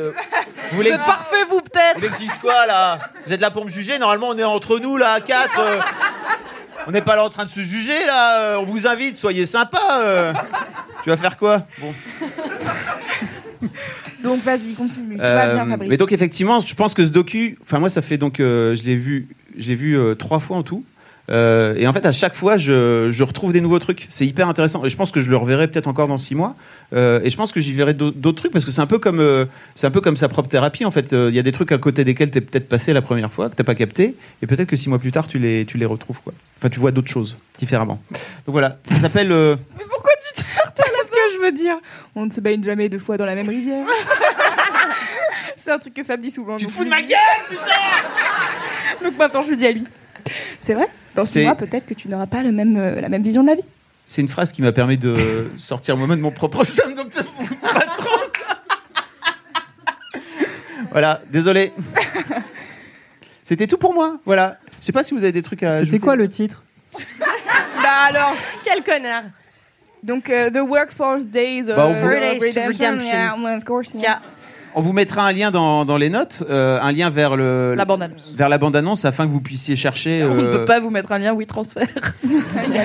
Non, mais vous pouvez demander à votre euh, à votre cousin américain euh, de vous envoyer des Sur DVD. Amazon, non? Connaissez ou pas? Sur Oui, mais ça pas. tue les librairies, d'accord Alors on fait pas ça. On parle d'un DVD, de toute façon, les librairies, bon. Bah, n'empêche Il y a, le DVD est sorti au UK, mais je sais pas si. euh, est-ce que Bah moi, je vais à désormais, parce que moi ça quand j'étais jeune, on- J'en ramène. Elle va faire un mais est-ce qu'on arrive encore à lire les DVD euh, UK Qui a euh, des en- lecteurs DVD Moi, j'ai un lecteur. Bravo. Pour écouter Merci. des CD d'ailleurs. Aussi, ouais. J'ai pas le choix. J'ai pas le choix. Euh, moi, j'ai un truc à rajouter. Euh, ça me rappelle un documentaire que j'ai vu, qui est un documentaire qui est, sorti à la fin des années 60 d'un mec qui s'appelle euh, Frédéric Wiseman et que j'avais étudié euh, quand j'étais à la fac. Et en fait, c'est un gars qui a écrit, qui a fait un documentaire sur un asile pour criminels et, donc personnes mentalement dérangées. Et du coup, c'est tout un truc. Donc c'est la fin des années 60. C'est vraiment pas hyper euh, funky comme, euh, comme documentaire, car clairement, il filme les mecs qui sont vraiment très peu respectés par euh, les, les personnes qui gèrent les soins. Et, en fait, ce documentaire m'avait vachement marqué. Alors, il est dispo sur YouTube. Il était dispo sur YouTube quand j'étais à la fac, donc ça fait quand même un petit moment. Mais en tout cas, ça m'avait vachement marqué et je m'étais arrêtée à un moment donné parce qu'il force un mec à manger alors que le mec veut pas se nourrir et c'est vraiment horrible. Et en fait euh, je crois que ce documentaire avait été censuré euh, par euh, bah, aux États-Unis quand c'est sorti car qui a envie de voir ça vraiment peu apparemment pas les pas, les, gens qui, qui gèrent tous les hôpitaux comme ça. Et et en fait, ça m'avait vachement marqué et j'avais fait un, tout un truc sur la- le- les, les films de ce mec qui a fait beaucoup de documentaires en fait. Et celui-là, c'est son tout premier. Et je suis là, mec, t'as été passé des mois et des mois dans un hôpital euh, psy pour criminels. Et vraiment, y a, en fait, il y a ce truc de tu t'attaches vachement à ces mecs parce qu'en fait, euh, tu vois. euh, Enfin, on en parlait, je sais plus quand, mais tu vois, tu t'attaches aux gens parce que tu vois pas que euh, bah, pour la, la terre est plate. Le documentaire dont tu parlais la dernière fois, en fait, tu vois pas qu'un aspect de la personne où t'es pas d'accord juste avec ce point-là, tu vois aussi plein d'autres aspects. Et donc, du coup, tu vois ces mecs qui sont vraiment pas bien dans l'endroit où ils sont, et c'est vraiment un peu euh, horrible à regarder. Et en même temps, quand tu l'as regardé, c'est la putain, tu as une nouvelle réalité en tête, quoi. Et, euh, et voilà, ça m'avait marqué, ça m'a fait penser à ça. Un peu comme si les criminels étaient des êtres humains finalement. Ah, on y revient. My God, Tu veux parler de. la meuf qui lâche pas le morceau. Jamais En fait, ce qui est fabuleux aussi dans ce documentaire, je trouve, c'est qu'ils ont réussi à gagner la confiance de tous ces mecs qui effectivement sont pas sont pas des rigolos dans la vie. Et en fait, j'ai en cherchant un peu parce que j'ai fait des recherches pour ce Bravo. pour vous, hein, c'était vraiment. euh, suis- j'ai j'ai découvert que en fait le réalisateur de ce documentaire est le fils du gars qui a fondé cette fameuse euh, fondation en fait qui organise ces groupes euh, machin et que le gars en a fait trois ou quatre pour gagner leur confiance avant d'arriver là. Parce qu'en fait, ce qui est fabuleux, mais on se rend pas compte, je pense, quand, euh, quand on est juste. en Attends, il train en a fait trois ou quatre quoi trois ou quatre sessions Ah, euh, avec les gars pour, pour, les, pour les connaître quoi.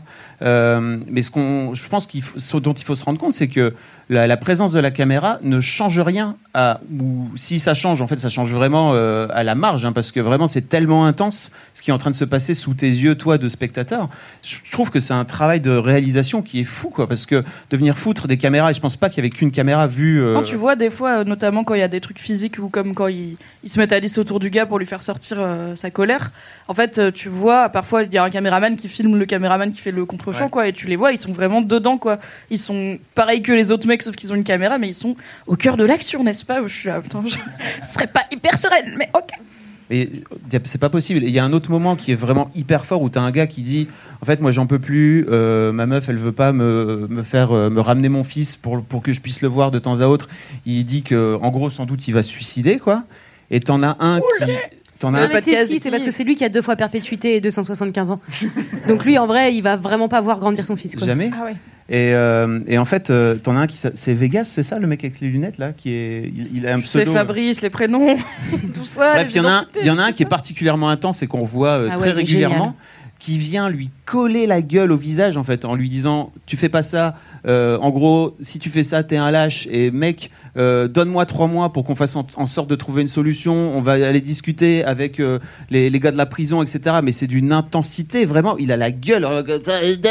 Et, et en fait, mais ce qui, mais ce qui est fou, c'est que ce qui est fou, c'est que la caméra, elle est là, quoi. C'est-à-dire que nous, on est, on est vraiment sur leur tronche aussi, quoi. C'est ça qui est assez fabuleux. Je trouve que ce documentaire, rien que pour ça, c'est, ça vaut vraiment la peine d'être regardé, quoi. Et puis après, Qu'est-ce qui fait que elle a eu envie de le diffuser? Alors, Enfin, Comment elle est tombée dessus en Quelle fait, est euh, euh, l'histoire voilà, Mai a son, son amoureux. Il s'appelle Jerry Hyde. Je sais pas si t'as déjà vu sa gueule. Oui, euh, oui, je voulais faire a- un boys club avec lui. Bah, il faudrait. Mais je mais sais pas. Par anglais applaudissement, est-ce que vous écouteriez un boys club en anglais? Ah.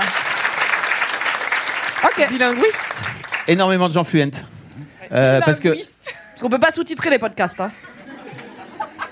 on pourrait avoir Nelson Montfort, tu sais, en fond. Un boys club avec Nelson Montfort Je voudrais faire un Ah, daron avec. Nelson Montfort. Ouais, Parce que Nelson, il a, il a deux c'est fils, c'est ça, si je me trompe pas. Euh, on est tous au courant. Bah oui Ouais, les filles à Nelson, ouais. mais Il y en a une qui est notamment euh, un peu dans la. Non, qui est pas une starlet, si je. Je pense qu'on peut revenir au point de pourquoi. Attends, la digression d'Elson Montfort, j'avais pas vu. Désolée, hein. Je suis désolée, mais là on arrive euh, à ton Pardon. timing de, fin. Car il faut savoir, on a euh, 20 minutes par kiff. Voilà. Voilà. Euh, donc, ouais. Comme ça, si Euh, j'interromps les gens. Son mec, euh, son mec organise des, des sessions euh, de, de groupes de parole de mecs en fait. Et la plupart, il y a plein de gens apparemment quand ça a été diffusé aux US. Mais on l'adore Ouais. Tu savais pas? Le gars, il sait des trucs, il me dit pas les trucs. Bah non, je sais pas, je le connais pas son mec. Oui, mais il est anglais. J'avais vu une vidéo de lui et j'étais là, il a l'air cool, on fera un boys Non, club mais il est anglais. On... Tu vois, qu'est-ce que tu veux qu'on fasse sur Mademoiselle? Et ben un boys club en anglais, regarde, les gens ils ont applaudi. Ok. Ou un article, car l'article, ce qui est bien, c'est que moi je peux traduire en, en l'écrivant, tu vois. Voilà. Des, les gens lui ont, beaucoup de gens lui ont envoyé ça en lui disant en fait c'est exactement ce que Jerry fait. Tu devrais regarder. Donc c'est comme ça quoi. Mm. Jerry Hyde, on vous mettra les, un lien dans les notes du podcast, vous verrez. Mm. On l'adore. Qui sort mercredi pour vous dans la salle. euh. vous allez pas avoir les notes tout de suite après, je suis désolée. On vous enverrez des liens comme ça avec des avions sur des avions en papier. HTTP de points slash slash. Slash. Putain. Merci Fab pour ce gros kiff. Avec plaisir. Ah, bah, Bravo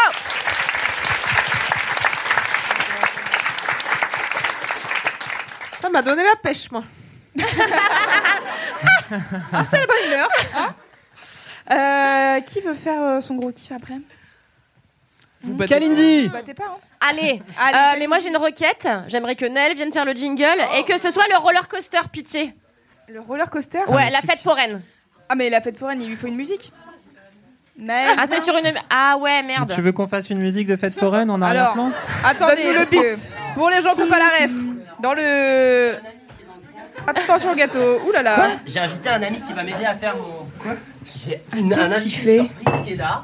Il a, il a, il a défoncé un verre d'eau. Alors, pour l'audio guide, il y a Viens Naël. voir, viens, viens faire ton kiff.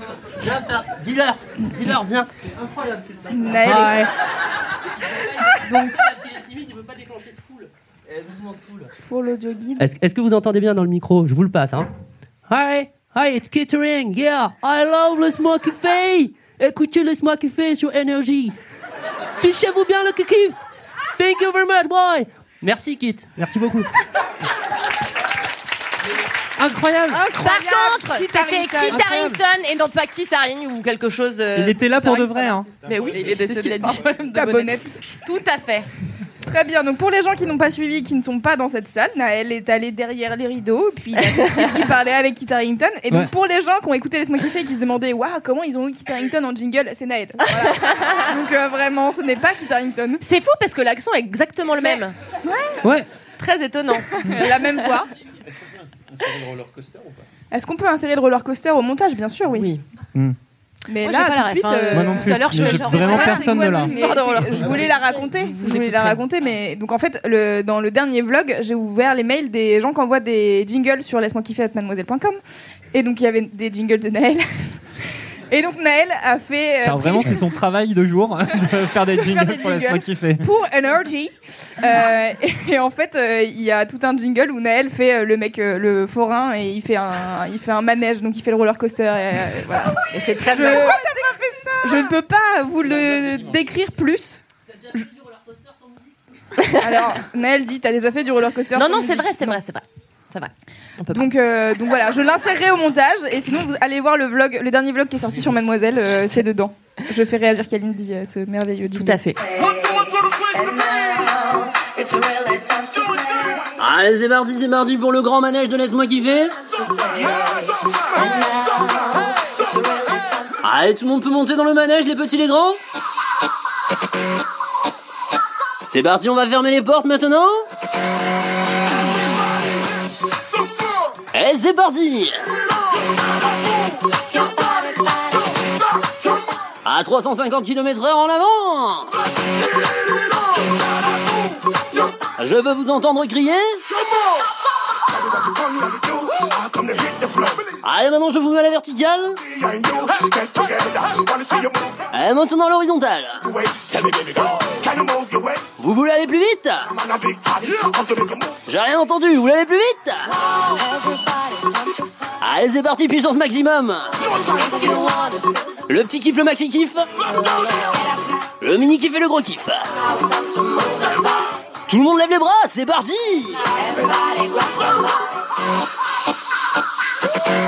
Et c'est parti pour la chute Allez, tout le monde à l'envers, tout le monde à l'endroit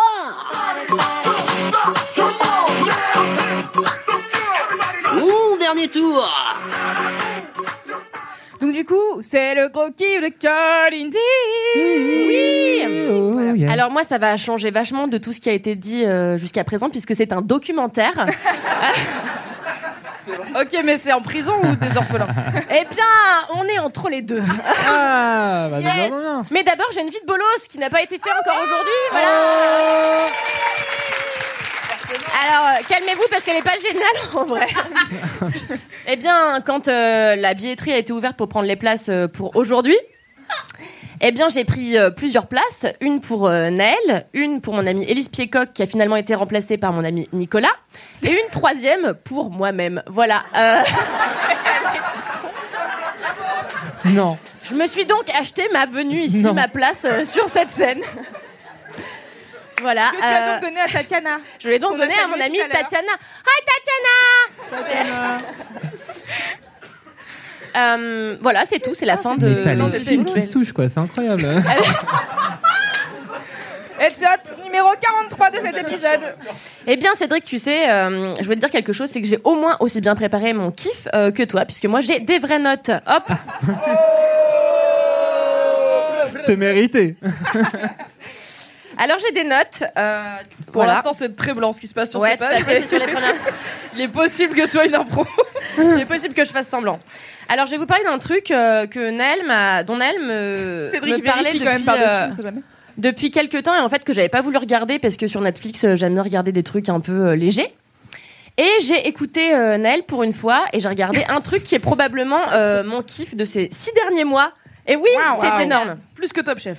Beaucoup plus que Top Chef et, que, et que la Barbie d'Hélène Darroze. Ah, dommage. réunie. Pour trop top niveau. Euh, et ça s'appelle. Ça s'appelle. Mais meuf, tu.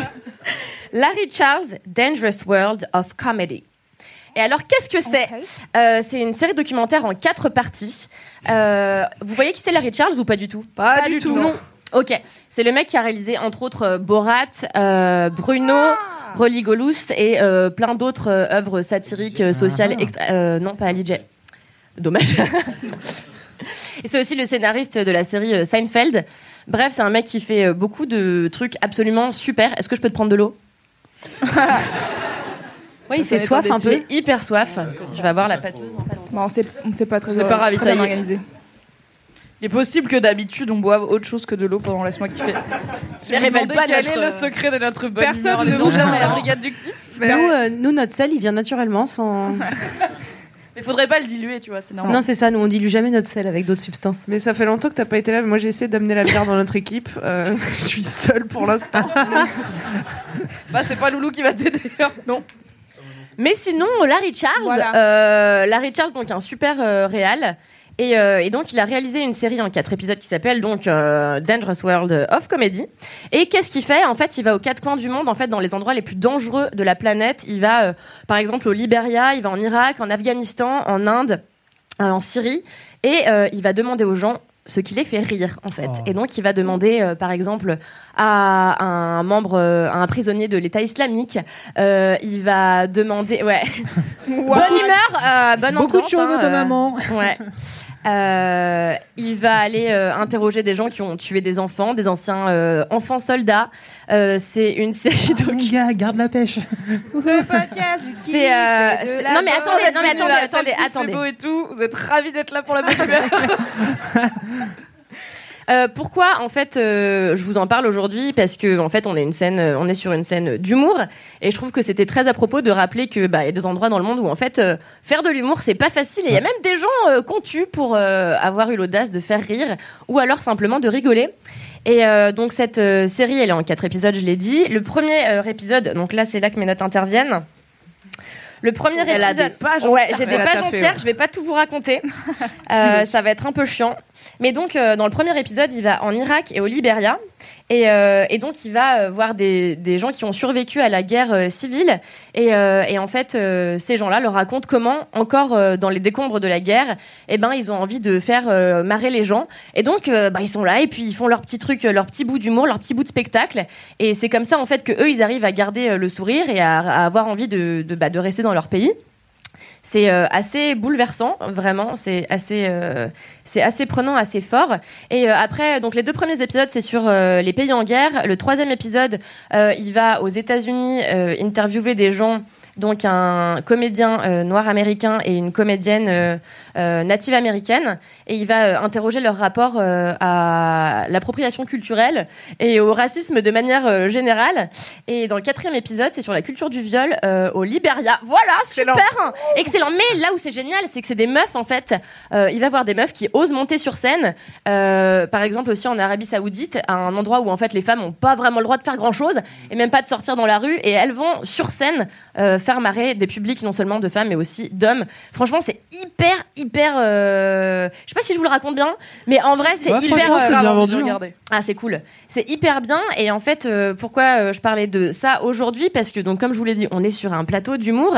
Et qu'en fait, je me dis, l'humour, c'est pas juste. enfin, en fait, pour eux, c'est un combat.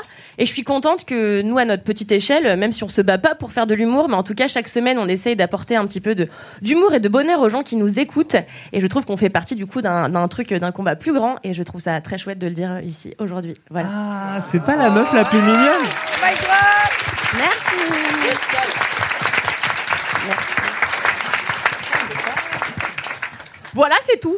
Euh, ça a pas fait 20 minutes, c'était court. Ah ouais, c'était court, ouais. Tu t'as- veux Tu peux développer que... encore. Ouais, tu veux que je développe. Est-ce que Ok. t'as un épisode Bah, t'as quatre autres préféré pages de notes, Ouais, donc vas-y. hein. Mon- épisode préféré, c'est le premier.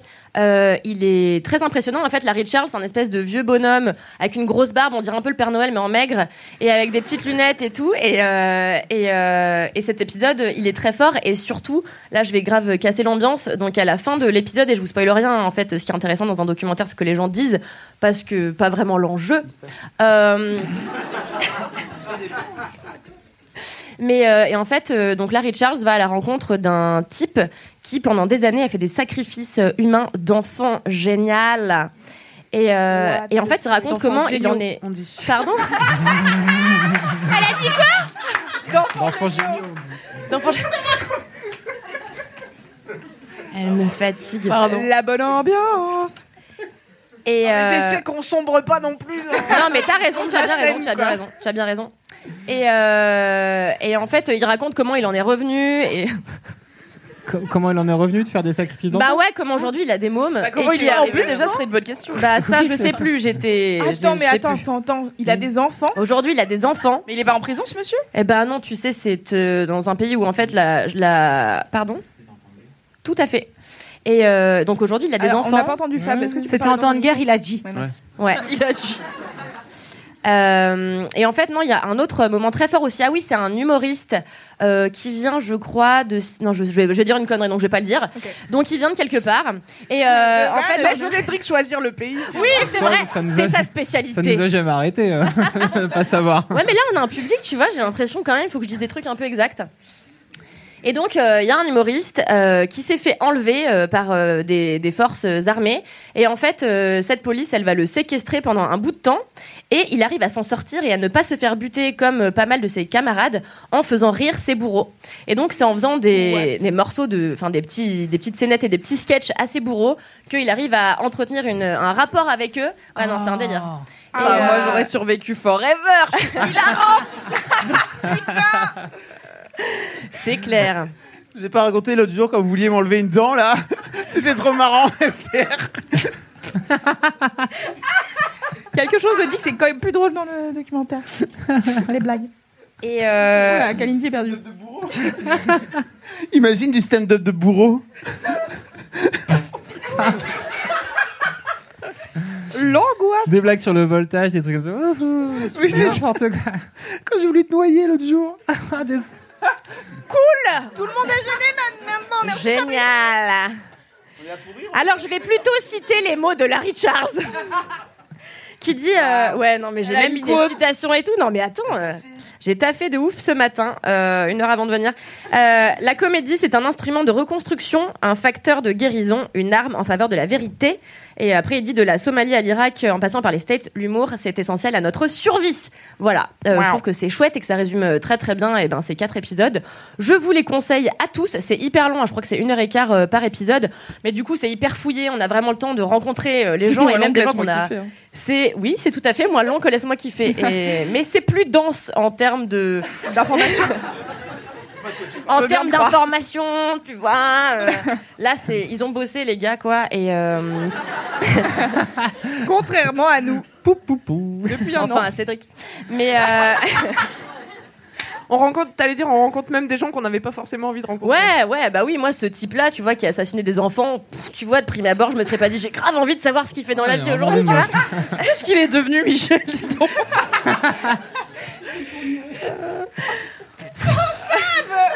Il a dit Michel Non, Foucault. mais non Et euh, Je suis pas fier. Et. Et euh, qu'est-ce que je disais? Bah, Je sais plus. Mais euh, ouais, en tout cas, c'est hyper fouillé, c'est hyper documenté. Euh, et en fait, surtout, l'équipe a pris d'énormes risques pour aller bah, dans des pays où en fait les journalistes sont pas bienvenus. Et je crois qu'ils étaient une toute petite équipe. Il y avait Larry Charles, deux trois caméramens et puis je sais pas qui. En vrai, je me suis pas renseignée jusque là. Mais mais en vrai, ils étaient une petite équipe. Et en fait, d'être si peu et d'être dans des pays où bah Ça rigole. Ryan Reynolds here from Mint Mobile. With the price of just about everything going up during inflation, we thought we'd bring our prices down. So to help us, we brought in a reverse auctioneer, which is apparently a thing. Mint Mobile unlimited premium wireless. Ready to get 30, 30, bit to get 30, bit to get 20, 20, 20, bit to get 20, 20, bit to get 15, 15, 15, 15 just 15 bucks a month. So, Give it a try at mintmobile.com slash switch. $45 upfront for three months plus taxes and fees. Promo rate for new customers for limited time. Unlimited more than 40 gigabytes per month. Slows. Full terms at mintmobile.com. où ça rigole euh, clairement pas et pourtant si puisque c'est le thème du documentaire. Euh, bah c'est je sais pas j'ai trouvé ça hyper courageux euh, de la part de ces gens-là de la part de Netflix d'avoir hébergé un produit de aussi en fait bah Politique. ouais aussi politique et, et dissident quoi. Voilà C'était vraiment, je vous le recommande à tous. Et en fait, il y a des moments où on rigole et ça a l'air euh, pas facile, mais en effet, euh, parmi les, enfin entre euh, les moments d'extrême gravité, il y a aussi des super moments de grâce où bah juste les gens arrivent à rigoler et c'est vraiment fantastique. C'est la meilleure chose et c'est vraiment mon plus gros kiff de ces derniers mois avec la favorite, mais j'en ai assez parlé. Voilà. Merci, Kat. Bien, je vous en prie.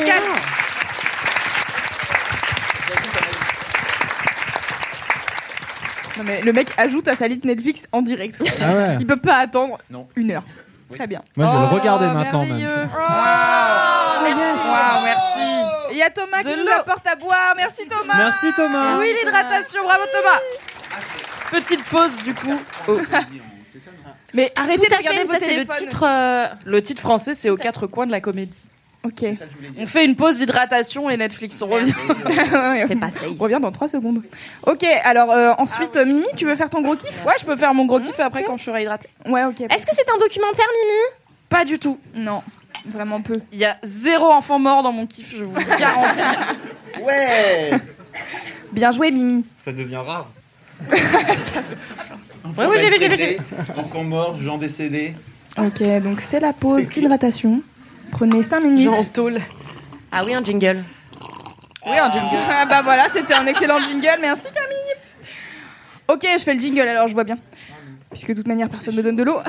Alors. Chaud de cul.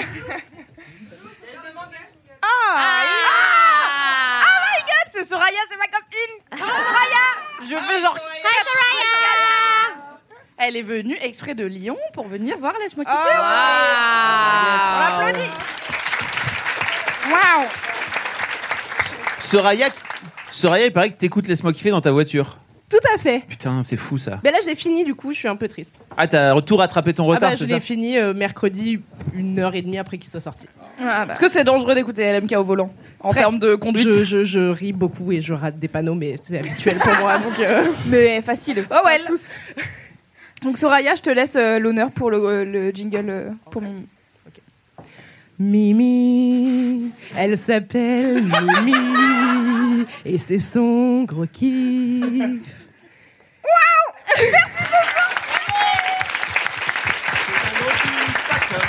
C'est c'est une fille pas comme les autres, et nous on l'aime, c'est pas notre faute.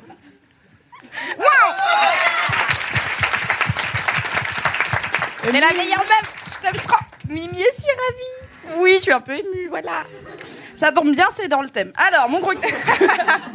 L'émotion. Oui, mon gros kiff, ce n'est pas l'émotion, mais c'est un sujet qui me tient à cœur et je pense que ça va pas surprendre grand monde ici et que je vais pas forcément vous faire découvrir quelque chose que vous ne connaissez pas, puisque mon gros kiff, c'est mademoiselle.com. Oui. J'y ai pensé il y a 10 jours, j'étais là, yes, c'est le meilleur kiff, trop bien. Parce que sinon, je vous aurais parlé d'une série Netflix et je me serais dit, ah, quand même, euh, j'aurais pu trouver un truc un peu plus original sans vouloir clasher mes collègues. tous, ouais. Je me suis rendu compte en le disant que j'étais un peu en train de te rouler dessus. Mais non, ça a l'air trop bien, Cool. Non, parce que le saviez-vous, à l'heure où nous enregistrons, eh bien, nous sommes à trois jours de mon madiversaire, puisque le 2 avril, qui est euh, mardi, ce sera mes 7 ans chez Mademoiselle. 7 ans déjà. Waouh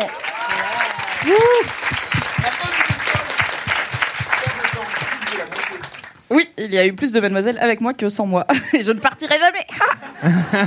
le twist. Et du coup, je vais vous spoiler un article que j'ai écrit pour l'occasion. Donc, euh, il sortira mardi, mais vous avez un petit, euh, un petit aperçu en avant-première.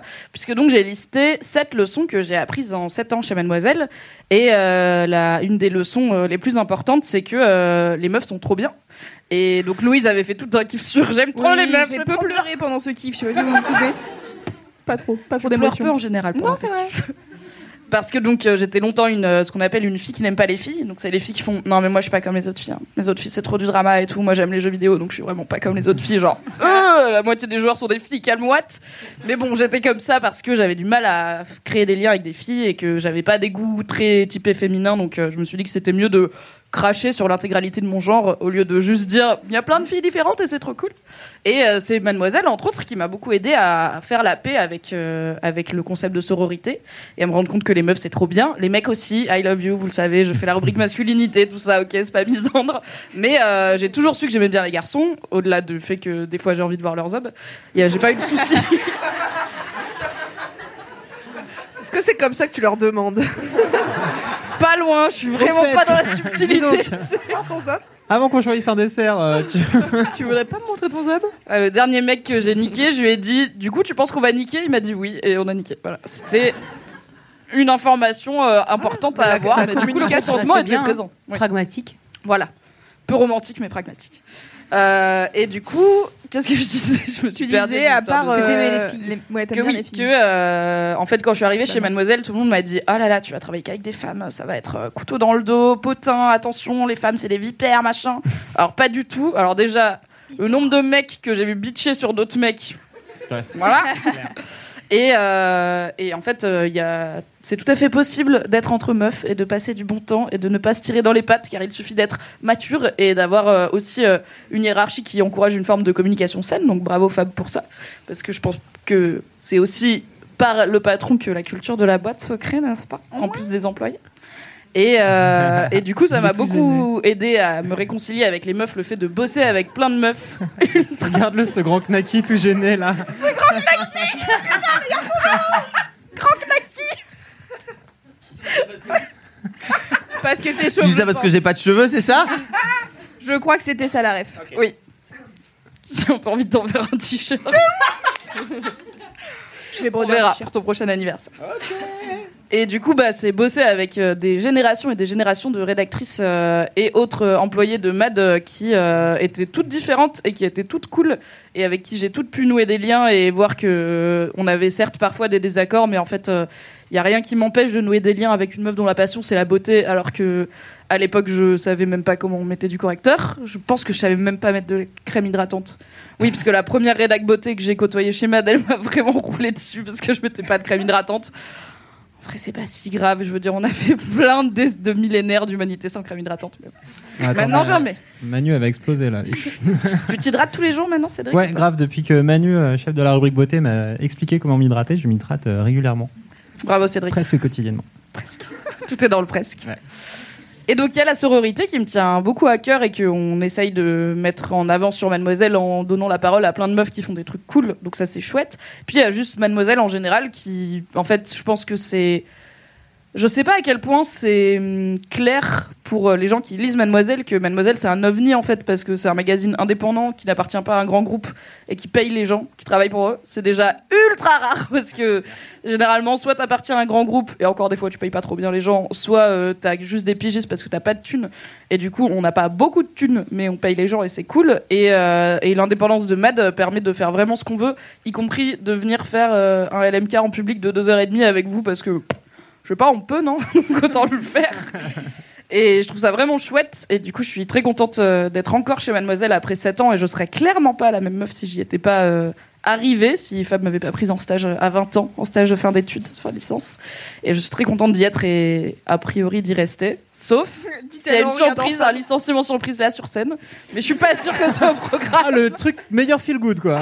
à propos, Mimi, tu te casses. Le Ah, podcast bon. du kiff. Ah, dommage. Voilà, donc mon gros kiff c'est mademoiselle.com. Et merci à vous de- d'écouter et de lire et de regarder mademoiselle.com car finalement si on faisait nos petits kiffs dans nos coins mais que personne les écoutait et les lisait, bah, on ne serait pas allé bien loin. Ah là là.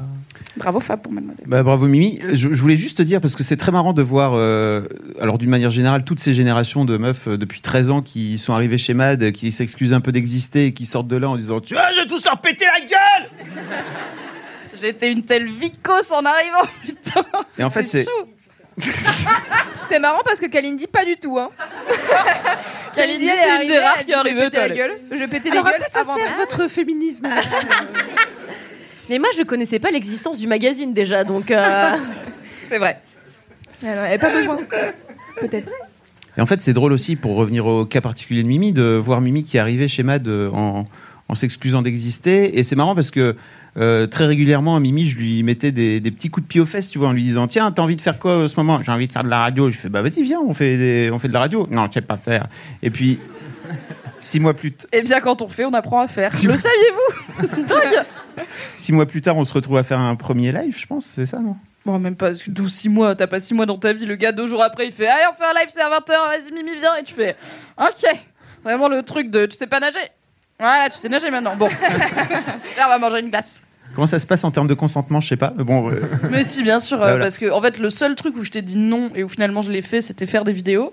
Parce que, euh, donc, à la base, il y a longtemps, il y avait euh, Élise Costa qui faisait des chroniques littéraires en vidéo. Il y a longtemps, La longtemps. meilleure personne du monde. Élise Costa qui fait les trouvailles d'internet pour bien commencer la semaine, qui illumine tous vos lundis. Et, euh, et elle en faisait plus. Et il y avait une meuf sur le forum qui avait dit J'aimais bien les chroniques d'Élise Costa, c'est dommage qu'il n'y ait plus de vidéos sur la littérature sur Mad. Et comme Fab me voyait la moitié du temps avec un bouquin euh, entre les mains, il m'a dit Bah vas-y, fais ça. Et j'ai dit non parce que je me déteste en vidéo et j'en ai fait au lycée, j'ai fait du, une option cinéma et vraiment ma gueule en vidéo, mais tout le monde en fait se voir en vidéo et s'entendre en audio, c'est la pire chose au début. Et ça, je pense que je t'ai dit non. Et genre, une demi-heure après, je t'ai dit ah vas-y, ok. Parce que je me suis dit, je vais pouvoir parler des bouquins que j'aime bien aussi longtemps que je veux sans que personne m'interrompe. et ça, j'aime bien. Du coup, j'ai parlé de Stephen King, c'était cool. 14 vidéos sur Stephen King. non, une, mais c'est la meilleure. c'est la première et c'est la meilleure. Donc c'est marrant de te voir aujourd'hui justement euh, complètement euh, évoluer au sein de la rédac et puis euh, foutre des taquets aux meufs quand euh, elles font pas bien le job, etc. L'autre jour, je sais plus, c'est il y, a une- il y a une meuf qui t'a appelé, on était en télétravail, je sais plus, il y a tout un bordel, c'était trop marrant vraiment. C'était Camille. Allez, j'en étais sûre. Il m'a appelé pour me dire qu'en gros, elle avait un rendez-vous médical à 17h, alors que d'habitude, on finit à 18h. Et oui, bah, je lui ai dit, mais en fait, meuf, fais pas ça, c'est chiant, me mets pas devant le fait accompli, parce que je peux rien faire, mais juste préviens-moi avant le jour, même deux heures avant que tu vas partir à 17h et pas 18, car c'est chiant. Et moi j'étais dans la pièce à côté en train de faire, c'est bien la petite, elle apprend. Moi, j'étais très sûre de moi en arrivant chez Mademoiselle et c'est là-bas que je suis devenue une grosse vicose. Merci. Elle est con, Non, Mimi, Mimi, c'est vraiment la meilleure chef en réalité. Et je pense que les gens ne savent pas non plus euh, qu'on a une ambiance de travail euh, d'une qualité. euh, vous savez pas. Et voilà. Non, c'est tout ce que j'avais à dire. Enfin, C'était quand même assez flou en termes de. non, mais parce que parfois il y a des gens qui pensent qu'on fait semblant d'être content dans les vlogs et qu'on fait semblant Ah de oui. tous s'aimer bien, tu vois, et qu'on fait semblant que c'est la Startup Nation et Moi, ouais, je fais semblant on a un baby foot et euh, les employés Toi, sont heureux. détestes. Tu vois. Bon, on n'a pas de baby foot, mais Vous voyez l'idée, quoi. Mais on a une cour. mais c'est une vraie bonne ambiance de travail. Et on a une cour, on s'éclate pas mal. On a des voisins aussi. Qui nous aiment bof. Car Voilà. ils ont des, genre, un travail où ils viennent en costume le matin. Ouais, eux, Bof. l'humour, c'est pas trop non plus leur truc. Hein. Ouais. Et ils Non. sont pas dans un pays en voie de développement, quoi. Ils, Ouais, c'est ça. ils ont accès à de l'humour. Ils ont pas fait la guerre. à deux juste ils étages de pas ça. différence en plus. Tu vois, C'est à côté. Mais c'est fou, Mimi, parce que moi, je savais pas que tu voulais pas faire de radio et tout au départ. Parce qu'il y a quelques mois, on a été au Frame Festival et Mimi a animé une table ronde et c'était la première fois que je la voyais faire. J'étais là, putain, euh, la meuf, euh, moi, je serais en train de me chier dessus euh, par les oreilles, tu vois, tellement. euh, mais, non, mais tellement ça m'aurait stressé, tu vois. Et la meuf, elle arrive sur scène, elle prend son micro et elle fait ça comme si elle avait toujours fait ça alors qu'elle m'avait dit qu'elle avait pas préparé. Et du coup, j'étais là, waouh! Rien Heureusement, il y avait Queen Cam et Sophie Marie Laroui à cette table, donc j'étais assez confiante sur le fait Nous, que. on avait bien préparé. Hein. Je crois que Sophie Marie, elle avait bu un peu de rosé à midi, elle était en forme. Mais du coup, je savais que c'est des gens qui, qui parlent euh, spontanément et qui peuvent euh, que je peux juste lancer et après ils vont parler. Quand je sais pas qui sont les gens qui viennent, euh, je prépare un peu plus parce que j'ai pas envie de me retrouver avec rien à dire et juste faire voilà. Non, mais t'étais pas impressionné par le public, tu vois, qui était euh, assez conséquent, quoi. Et je me suis dit, waouh, euh, faire tout ça sans avoir rien préparé, euh, sans avoir la moindre note, eh ben, euh, tu vois, ça se. là, j'ai pas de note. C'est vrai. Mais j'ai fait tout ça. euh, par- En fait, j'ai fait semblant de pas avoir peur pendant hyper longtemps jusqu'à vraiment pas avoir peur. Là, j'ai pas peur. J'ai pas le trac en fait quand je me dis oh là là, on va faire LMK quand on est dans les loges en attendant que Louise nous annonce et qu'on arrive sur scène. J'ai pas peur du tout. Alors que à la base, je suis une timide euh, ultra maladive. Alors, je l'ai déjà raconté, mais pas dans LMK, je pense. Non, je pense pas. Quand j'étais en maternelle, euh, la maîtresse, quand je suis arrivée en grande section, du coup, je changeais d'école. La maîtresse est allée voir ma mère euh, au bout de deux jours pour dire en fait, euh, votre fille, elle est sage et tout, il y a pas de souci, mais on n'a pas, on n'est pas équipé pour s'occuper d'enfants comme elle, parce qu'elle pensait que j'étais muette, parce que je parlais vraiment jamais. Et ma mère, elle me voyait rentrer à la maison en mode, alors aujourd'hui on a fait ça, il y avait un lapin et tout. Et tu savais qu'est-ce qu'on racontait Elle est Pas du tout muette, ma fille. Voilà. Mais j'étais d'une timidité euh, extrême et ça m'a duré jusqu'au. Bah, en arrivant chez Mademoiselle, j'étais encore en vrai très timide. J'avais fait un peu d'efforts euh, parce qu'au bout d'un moment dans la vie, t'as envie d'avoir des potes, donc tu parles un petit peu aux gens. Et je me doutais bien que chez Mad, euh, ça allait pas être marrant pour grand monde si j'étais juste une vicose qui dit rien, donc j'ai essayé de faire des efforts. Mais on était loin de parler comme ça devant 100 personnes euh, détentes. Et euh, bah oui, c'est juste en faisant les trucs. euh, la première fois, ça me fait vraiment peur. La deuxième fois, je me dis bon, je l'ai fait, je suis pas morte. Et des fois, j'ai raté des trucs. euh, J'avais fait un podcast avec Pio Marmaille et Rémi Besançon. Et l'affiche du film est tombée dessus pendant le podcast. Parce qu'on a des murs au bureau il n'y a rien qui tient, c'est casse-couille. Et euh, c'était un podcast d'une heure, on était partenaire du film. J'a- J'adore, euh, c'était en live sur YouTube. Euh, Fab n'était pas là. Enfin, c'était un bordel de niveau de stress et c'était une de mes, un de mes premiers podcasts sponsorisés. Donc il y a un client derrière qui est le distributeur du film et c'est important qu'on fasse les choses bien. J'adore Rémi Besançon, j'adore Pio Marmaille, donc je suis un peu tétanisée en mode ah, c'est vraiment eux et tout. Et ça devait durer une heure au bout de 28 minutes. J'avais plus de questions, j'avais plus rien. Le, l'affiche me tombe dessus. C'était un ride. Et là, heureusement, le mec qui était en régie me dit euh, Je suis désolé, il y a un problème de connexion, euh, faut qu'on coupe et qu'on relance. J'étais là, yes. Ok. Et du coup, pendant les deux minutes de, où on n'était plus en live, euh, j'étais là Bon, si ça vous va, on peut parler un peu plus de vous maintenant et un peu moins du film parce que j'ai plus une question en fait.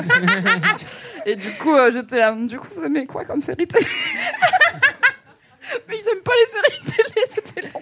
Donc voilà, en fait, j'ai- j'ai raté des, j'ai fait des trucs que je considère comme des ratages. Alors que Pio Marmaille, quand même, il a un garage à moto. Ah bah ça, il en a parlé de son garage à Aubervilliers, il parle tout le À temps de Aubervilliers. son garage à Aubervilliers, mais j'allais pas faire un podcast sur son garage à Aubervilliers. C'était possible. Le jour où il viendra faire un boys club, on parlera de Putain, oui, Pio, garage à si tu nous écoutes. des motos.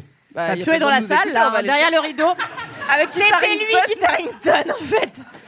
Euh, Pio Marmaille, d'ailleurs, il y a quelques jours, il y a eu la cérémonie de clôture du Nikon Film Festival, euh, qui est un festival euh, chaque année qui récompense des réalisateurs, des acteurs, etc., qui font euh, des courts métrages. Et en fait, je devais interviewer plusieurs personnes. Rigole pas, sinon tu vas spoiler, en fait, du coup. Mais il y avait qui J'ai oublié. François Civil. François Civil, bien sûr. Alice Isaz. Alice Isaz, tout à fait. One One One. One. Et Pio Marmaille. Et donc, les trois premières interviews se passent, c'est cool et tout. Et puis, au moment où je vais pour interviewer euh, bah, Pio, et bah, il se barre devant ma gueule. Et en fait, euh, j'ai jamais pu. Alors quand même, tu t'étais fait ultra bonne pour Pio Marmaille. Bisous Naël. Et le mec. Non, pardon, tu t'étais fait ultra bonne pour cette soirée de clôture euh, dont on est partenaire. Tu es très Tout à professionnel, bien sûr. Évidemment. Et vraiment, Pio Marmaille est parti comme ça en disant Allez, salut le Nikon Festival En montant comme ça vers le haut. Tu comprends pas. Le mec, il s'est juste cassé, il avait pas Il terminé. avait le envie de rentrer à Aubervilliers. Il, Il avait, avait des, envie- des problèmes gastriques, il nous l'a dit sur scène. Ouais. Il Il a- est remonté acide. Il avait envie de les boire un coup. Cool. Eh bien, Ouais, je aussi. comprends. J'ai très hâte d'aller boire un coup avec vous. En réparant des motos. Ok. Beaucoup d'informations. Voilà, c'était la digression Pio Marmaille. Euh, je l'avais pas vu venir, mais elle est là. Moi, j'ai une autre anecdote d'un d'un fail euh, de podcast en live euh, qui était euh, mon premier sponsor aussi. Ah oui. Mais c'était, je pense, c'était un film. ah, C'était Tamara. C'est le pire podcast de ma vie. Et tu sais, je pense que je raconte Pio Marmaille et la fiche qui me tombe sur la gueule parce que c'était moins pire. Et du coup, ça va, je peux le raconter.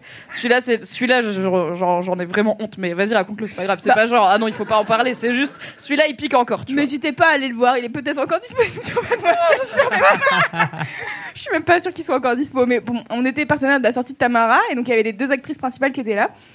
Et c'était un truc euh, autour, en plus c'était un thème très mademoiselle, c'était autour de la confiance en soi, de comment t'acceptes ton image, etc.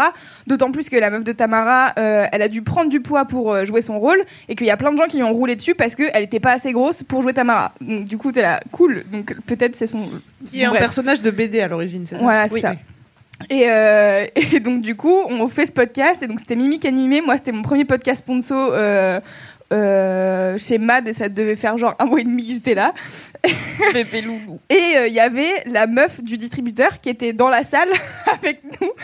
Donc peu de pression. Et on a commencé, je crois qu'il n'y avait pas de son. Il y avait des bugs techniques à la chaîne. J'ai dû, après la caméra fonctionnait pas, du coup j'ai mis une autre caméra. enfin bref, on a arrêté genre deux fois le podcast, après on a remis et on a fait le podcast en l'espace de 25 minutes. J'ai vraiment pas. J'ai été la pire intervieweuse du monde. J'étais stressée. J'ai fo... enfin j'ai foiré quoi. Et c'est chiant de foirer parce qu'en plus les meufs elles sont elles sont trop cool Ouais, ces, elles sont grave ces cool. actrices et elles sont elles viennent pleines de bonne volonté et tout. Et tu sentais que quand j'ai dit bon bah c'est fini, elles étaient un peu en mode ah ok. Ah ok. Et ben heureusement qu'on est venu. Merci de nous avoir vraiment, euh, vraiment pas fière de moi. Mais je me suis pas dit, ok, je fais plus jamais de podcast. Je me suis dit, ok, je fais plus jamais de podcast sponsor. Non, alors. Et finalement, j'en ai refait. Donc ça Pro type, Mais pro type, c'est exactement ce qui se passe quand vous préparez trop vos interviews et qu'en fait vous collez à vos, je sais pas, vous faites 5 ou 10 questions et qu'en face de vous, vous avez quelqu'un qui a pas forcément le temps de répondre, qui a pas forcément envie d'approfondir, etc. Et après vous vous retrouvez comme un couillon à dire, ah bah, j'ai fini ma liste de questions, en fait j'ai terminé mon interview. Tu as très bien progressé d'ailleurs depuis parce qu'aujourd'hui tu Merci. peux partir dans un Aujourd'hui, je ne prépare plus rien. Voilà. Est-ce que je peux raconter une mini vie de bolos Bien sûr. Euh, qui a rapport. C'était ma première, euh, c'était ma première interview euh, en anglais pour mademoiselle.com. Et en fait, ça se passait dans un méga palace. en fait, déjà, je m'étais gourée de dates. Enfin bon, bref, je m'étais réveillée le matin en disant putain. En fait, j'interview les réalisateurs de la bataille des sexes. C'est aussi les réalisateurs de Little Miss Sunshine. Donc deux personnalités franchement assez impressionnantes. Et, et donc, comme je m'étais gourée de jour, et ben j'arrive pas à préparer ou j'avais vaguement préparé.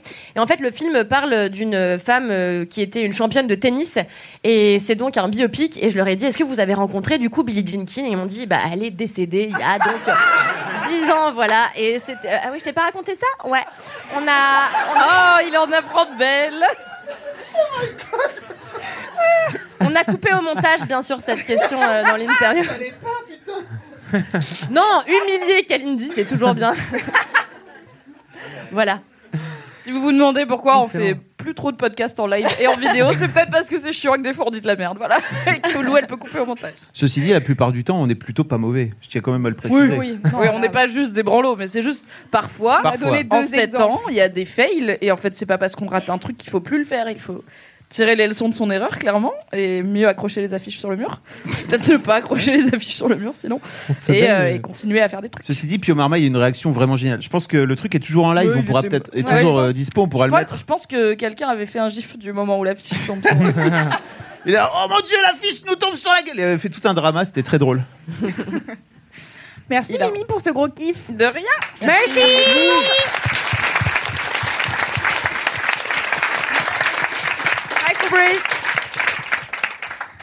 It's time for the gros kiff of Marion Souglin.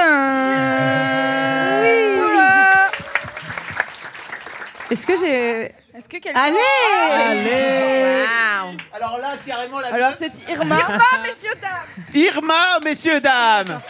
Yeah, yeah, yeah, yeah, yeah. Oh, oh, oh, oh. Tous avec moi.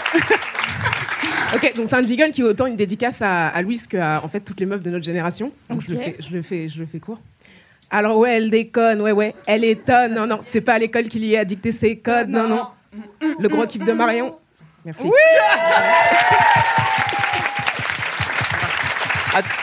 Merci Irma. Bah ce, moment, ce moment très étrange euh, la semaine passée où j'ai découvert qu'Irma avait fait la première partie de Diams. Arrêtez, me lancez pas là-dessus, hein, parce que. je- Ah, non, mais attendez. Vous ne savez pas, donc Irma La a fait la première partie partie de de Diams, donc elle a son 06. Elle a le 06 de Diams. Et moi, je suis là. Est-ce qu'on peut faire un truc avec clair. Voilà. Globalement, c'était mon état quand Fab m'a envoyé un message. C'est tout ce que j'ai à dire sur Diams. Je l'aime. Qu'elle revienne faire de la musique. Ça va, Marion? Ça va. En fait, je suis un peu fatiguée et tout, donc je suis pas hyper salée comme d'hab. Oh, mais non C'est un peu triste. J'ai mal dormi. Je voulais. J'ai. Ah, mais si, attendez, si elle a mal dormi, peut-être le ciel va arriver. Non, mais donc le sel est pas loin, tu vois. Ah. Mais clairement, d'abord, il y a la fatigue et le sel est un brin en dessous. Attends, Donc, te euh, sale. Salez-moi. N'hésitez pas. Non, mais là, on m'avait dit, ouais, c'est trop bien, t'as qu'à euh, essayer du CBD pour t'endormir et tout, ça marche pas. Ah. Voilà, donc le faites pas, enfin, tout simplement. Ne faites pas. Fumez plutôt des gros joints. hein, euh. Non. Non, je fais pas ça, tu vois. C'est N'oublions pour ça pas- que je disais, euh, Bien sûr, la dernière fois que je me suis droguée, euh, j'avais genre 16 ans et c'était nul, donc je l'ai jamais refait. T'as eu raison. Et je me suis dit, sûrement que là, euh, ça va me faire un effet de ouf. Et bah, pff, échec total. Ensuite, quelqu'un dans la rue criait au secours, à l'aide et tout. Donc moi, je me suis levée, j'ai regardé. En fait, c'était un gars assis. qui lui arrivait rien. il lui arrivait rien de tragique. Et les gens passaient à côté de lui en lui disant, mais monsieur, taisez-vous, enfin, c'est chiant, quoi. Et je me suis dit, voilà, le gars, il panique tout seul. Enfin bon. Nuit compliquée, quoi. Dure nuit. Dure nuit. Et ce matin à 6h, mon enfant personnel, euh, Boulette, hein, euh, qui vient dire les croquettes, les croquettes. Enfin voilà. Pourquoi, pourquoi avoir des chats? Pourquoi avoir des enfants, Fabrice Pourquoi avoir des enfants Je suis désolée, je t'aime, Kim Tu es ma personne Oui, mais de maintenant, mais maintenant, c'est Il y a la super. fille mais de femme dans la salle. À l'époque, rappelle-toi. C'est la meilleure meuf, Kim. On t'aime. Son surnom, c'est Kimi Cool. C'est moi qui l'ai trouvé. Bah moi, je veux bien échanger. Hein. Tu veux échanger Kim contre ton chat Ton Elle chat psychopathe là C'est ouf toi elle m'a Regarde, j'en ai fait. C'était compliqué, on en a fait un être humain à peu près normal, tu vois, qui est cool et tout, et qui est civilisé. Et toi, t'as fait un chat euh, qui est complètement psycho dans sa tête, quoi. Bah, excuse-moi J'échange pas, euh, jamais. de vouloir changer un petit peu les, les codes, justement, tu vois. Un jour, Boulette m'a réveillée en me faisant pipi sur les pieds. Elle était un peu Et nerveuse. Je l'aime quand même. Oui, c'est C'est vrai. ça qui est beau. Enfin, Momo, elle m'a jamais vraiment genre euh, respectée. Hein. Je dis ça parce que Momo, elle, elle est pareille un peu. Mon enfant, par exemple, enfin, aucun de mes deux enfants ne m'a jamais réveillé en, en me pissant sur les pieds. À aucun moment. Non, mais à un moment, ils ont dû pisser dans leur lit, tu vois, ça se fait. Moi aussi, Boulette, elle a besoin de temps avant de comprendre. euh, Quel âge elle a, Boulette? Bah, elle a 10 ans aujourd'hui. Voilà. Voilà. Le même âge que Kim, donc. Mais moi, elle sait compter déjà. On va pas vous comparer, euh, t'es super aussi. Hein. T'es super Kim. Ça va être compliqué. Alors, quel est ton gros kiff, Marion Mon gros kiff, écoutez, euh, ça m'est apparu il y, a, il y a quelques semaines où je me suis rendu compte qu'on était franchement mal élevés et que. euh, Non, Ah, attention, bah quand je dis mal je élevé, je veux pas dire qu'on est des bâtards. On l'est, mais ça n'a rien à voir avec mon kiff. Euh, on n'est on pas bien éduqués dans, dans cette partie-là des, des relations humaines. Et, et mon gros kiff, c'est vraiment l'amitié. Et je voulais qu'on remette un petit peu les choses dans leur contexte. C'est-à-dire que on- on- moi, j'ai grandi dans un monde où on m'a dit que si j'étais pas en couple, j'étais seule. Et donc toute ma vie, j'ai cru ça, quoi. J'étais seule. Et je me disais, ouais, moi, je suis vachement mieux seule. Puis à un moment, tu te rends compte que, en vrai, dans la vie, t'es pas seule parce que t'as plein d'amis. Et que c'est pas parce qu'il n'y a pas quelqu'un qui régulièrement te fait du sexe oral que tu es seule. Et je me suis rendu compte euh, de à quel point l'amitié, c'était juste de l'amour en encore mieux. Parce que euh, devant mes amis, par exemple, j'ai jamais eu honte de rien. Ou alors c'est que ça devait pas trop euh, être, être de bons amis. Et, et je me suis, je me suis, enfin c'est bizarre, j'ai l'impression que j'ai grandi. On m'a dit euh, en maternelle, à l'école, faut absolument que tu t'entendes bien avec tes camarades de classe. Donc bon, ça s'est pas très bien passé pour ma part. Donc euh, j'ai fait semblant pendant un temps et vraiment jusqu'à la fin du lycée, euh, j'avais pas trop de copains parce que je trouvais ça vraiment dommage de devoir créer des liens. Et euh, et ensuite t'arrives. T'arrives à, ouais, non, mais t'arrives à l'âge adulte et on te dit, euh, t'es pas obligé de t'entendre avec tes collègues, hein, et tu fais, je comprends plus. En fait, vraiment, genre, il y a plus aucun sens de rien. Et où il faut absolument que tu aies euh, une personne avec qui tu dois te mettre en paire. Et, et, et c'est, je trouve que c'est toute une pression sur un seul être humain. Alors que quand tu réfléchis bien, l'amour que t'as pour tes amis, il est, enfin, les gens qui disent, mais je vais crever seul, et t'es là, Hein, hein. non, on crèvera avec nos amis. Et ça, ça va être cool. Si on Et en a, quoi. Mais on a là. C'est vrai que ça va être cool, par contre. En mode pharaon, tout le monde dans la même tombe et tout. Wouhou. Parce que je réfléchis, tu vois, et je me disais il y a quelques années, euh, je me marierais bien avec ma meilleure amie, parce qu'au moins je sais qu'on va jamais divorcer. Pourquoi? Bah Parce qu'en fait, on s'aime et on sait exactement pourquoi. On, on s'est vu sous toutes les coutures, même les plus horribles. On se dit littéralement tout ce qu'on pense qu'on n'oserait dire nulle part et qui ferait probablement des, des shitstorms sur Twitter. Tu vois, des trucs euh, où, on est honnête et on n'a rien à perdre parce qu'on se dit si l'autre il est pas, il apprécie pas, il dira quelque chose puis on discutera et, et voilà. Il y a un truc, j'ai l'impression que comme on nous a, on nous a dit que l'amitié c'était un truc secondaire dans nos vies, c'est pas grave, c'est pas très important. Finalement, c'est le truc qu'on a fait avec le plus de cœur, avec le plus de naturel, avec le plus d'âme. Et on se retrouve, moi aujourd'hui à l'âge adulte, je me retrouve tellement plus amoureuse de mes amis que j'ai été amoureuse de tous les gens dont j'ai été amoureuse dans ma vie. Et je me dis, ah, c'est peut-être ça en fait. C'est juste qu'on a toujours voulu amoindrir cet amour-là en disant, euh, bah, euh, il est pas exceptionnel. Et, et, euh, je voulais qu'on s'en souvienne tous et qu'on se rende tous compte qu'en fait, euh, on a autour de nous des gens qui nous aiment vraiment comme on est. Même la famille, ils sont pas capables de faire ça. Même moi, ma famille, personnellement, ils sont même pas capables de voir qu'il y a des trucs qui me rendent heureuse et qui, que c'est tout ce qu'il faut. Mais mes amis, si. Et donc je me dis euh, euh, qu'on oublie, on n'est pas seul quand on a des, des bons amis. Voilà. Si tant est qu'on en est. Oui. oui, mais ça c'est pareil. Dis la meuf qui a le plus d'amis au monde. Oui, Kalindi, ça doit t'inspirer parce que tu as énormément Ouais, d'amis. les amis, c'est un truc. Hein. Bah oui. Et, Et donc, euh, ouais, bah- moi, j'ai une astuce en fait pour voir très rapidement si tu vas bien t'entendre avec quelqu'un, c'est de, c'est d'être no bullshit dans la vie. Ça c'est pareil, c'est un truc qu'on nous a appris quand tu rencontres quelqu'un, euh, tu dis oui, moi, mais bien, j'adore euh, l'astrophysique. Et t'es dans un espèce de rôle que, qui est pas toi. Ça te ressemble pas, c'est pas toi. T'essayes d'être poli, t'essayes d'être cool pour le regard d'autrui. Mais c'est ce qui se passe vachement dans les relations amoureuses. Oui. Ce truc de je montre que la face cool, tu vois. Ouais. Je séduis, quoi. Oui, c'est ça. Mais on fait pareil tout le temps. Et j'ai l'impression qu'on met du temps avant de comprendre qui sont nos amis parce qu'en fait, on se montre pas à poil. Bon, c'est une métaphore, bien sûr. Hein, je vous invite pas à vous dépoiler devant vos, devant vos poteaux. Sauf s'ils sont d'accord et vous aussi. Enfin, bref. Euh, mais je me dis, euh, c'est euh, c'est c'est un truc. Je j'ai pas d'amis d'enfance ou genre de, de, de très longue date. Les amis que j'ai rencontrés et que j'aime aujourd'hui, c'est des gens que j'ai rencontrés adultes quand j'étais genre plutôt vers fini que le début. Même si on n'est jamais vraiment fini. Mais et c'est des gens où très vite je me suis dit, euh, je sais pas, tu sais, on, est- on met une, une espèce de valeur à l'ancienneté amicale. euh, on te dit c'est des amis de maternelle, Ah mais waouh. Et t'es là, on peut rencontrer des gens qu'on aime vite et fort. euh, tard dans sa vie, c'est pas grave. Mais la raison pour laquelle c'est des gens que j'ai rencontrés tard, c'est que j'avais pas, j'ai j'ai pas fait semblant de rentrer dans une dans un costume euh, un peu genre corporate de séduction euh, pour euh, être aimé à tout prix par tout le monde, un maximum de gens. Euh, juste, euh, j'ai et en fait, plus tu es proche des gens vite, plus tu leur dis des trucs et c'est pas du small talk et c'est un peu du no Mm. bullshit, plus tu te rends vite compte des gens avec qui tu vas bien t'entendre. Et je pense que c'est pareil pour les collègues et ça revient à ce que tu disais tout à l'heure, euh, Mimi, chez Mademoiselle, où j'ai eu très vite cette sensation-là. Moi aussi, j'ai- je suis arrivée à peu près il y a 7 ans et j'avais jamais non plus travaillé avec que des meufs et j'avais les mêmes, euh, les mêmes clichés. Euh, moi, j'ai- j'aimais bien les gens, c'était plutôt les, les autres gens qui m'aimaient pas. Oh. non, mais je veux dire, ça fait vicos, mais ouais. non, mais c'était. euh, moi, j'avais pas d'a priori sur les autres nanas. Je, je- je- moi, je voulais des amis, donc j'étais un peu, si tu prête à tout. Euh, et en fait, c'est justement en voyant ce- ces conversations directement euh, intéressantes, directement euh, euh, profondes, où directement on se livre et où on n'a pas honte de dire certaines choses, on n'a pas, parce que finalement, ça nous fait dix fois plus grandir quand on est vraiment honnête avec quelqu'un que j'ai trouvé des relations qui sont purement sincères. Et, même chez Mademoiselle, dans les sept ans, j'ai vu passer des gens avec qui très vite c'était directement. Oh bah on se parle mais c'est direct quoi, il y a pas de il fait beau ouais, t'as remarqué mais moi je trouve que ça se refroidit un peu au printemps, t'as pas remarqué aussi? Et en fait ça- c'est un soulagement de, de fou euh, de pouvoir euh, se dire que, ce- que l'amitié c'est un amour qui va être extrêmement important. Et c'est ça qui va faire à partir du moment où on est autant exigeant qu'on l'est euh, aussi euh, quand on veut se mettre en couple avec quelqu'un euh, c'est en étant directement très honnête avec les, avec les personnes qu'on rencontre qu'on va créer des vraies relations, qu'on va créer des vrais liens. Et il ne tient qu'à nous de le faire. c'est où ce que tu dis Ambiance de merde. Yeah. Bravo, hein. Merci. Kalindi, est-ce que tu as un truc à dire sur l'amitié? Parce que toi, je sais que toi, tu as, des amis de longue date. Oui, tout et à des fait. gens qui ne sont pas Euh, prêts de sortir de ta vie. Euh, bah oui, c'est vrai. Euh, non, moi, c'est vrai que mes quatre meilleurs amis sont mes meilleurs amis depuis plus de 20 ans.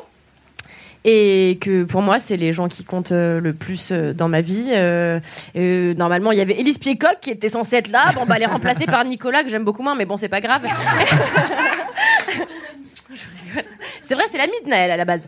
En plus. Euh, mais, Naël, il est à mes potes à moi, ok C'est. C'est mes c'est copains. mon copain. Euh, non, mais oui, c'est vrai que pour moi, l'amitié, c'est très importante. Et en fait, en plus, euh, j'ai l'énorme chance d'être très, très amie avec la personne avec qui je partage ma vie, donc Naël. Euh, et ça, c'est aussi, tout aussi précieux. Je sais pas ce que je vais apporter de plus à ce que tu as Non, dit, mais qui si, était déjà raison. très complet, tu vois. Mais. hum, Non, mais je l'opposais pas, mais juste, j'avais l'impression qu'on nous l'opposait comme euh, quand t'es pas en couple, t'es seul. Ouais. Bah, en fait, moi, j'ai été éduquée à l'inverse, où mes parents m'ont jamais euh, encouragée à être avec un homme. Euh, je pense que mon père avait très peur que je perde ma virginité avant mes 50 ans, tu vois. Et, euh, et euh, du coup, ce qui. Je pense qu'il s'en est remis du coup? Bah, je sais pas s'il sait que je suis pas vierge. Hein, je pense qu'il se doute, mais il fait genre. il, il a pas compris, tu vois, qu'éventuellement j'avais déjà vu un pénis, quoi. Et un seul. Un seul. Mais pas celui de Pio Marmaille, et c'est ce qui est regrettable. Et euh, non, mais oui, en fait, donc moi j'ai été, je pense, éduquée à l'inverse où euh, mes parents ont toujours beaucoup invité mes amis. Et en fait, c'était toujours, bah tiens, on part en vacances, on va prendre ta copine Mélanie ou ta copine Elise ou machine ou machin.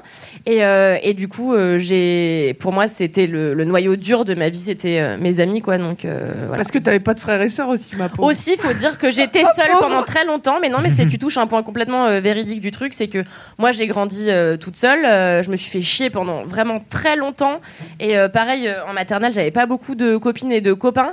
Et euh, c'est ensuite, quand je suis arrivée à la- en primaire, que j'ai rencontré euh, certains de mes amis qui sont toujours mes amis aujourd'hui.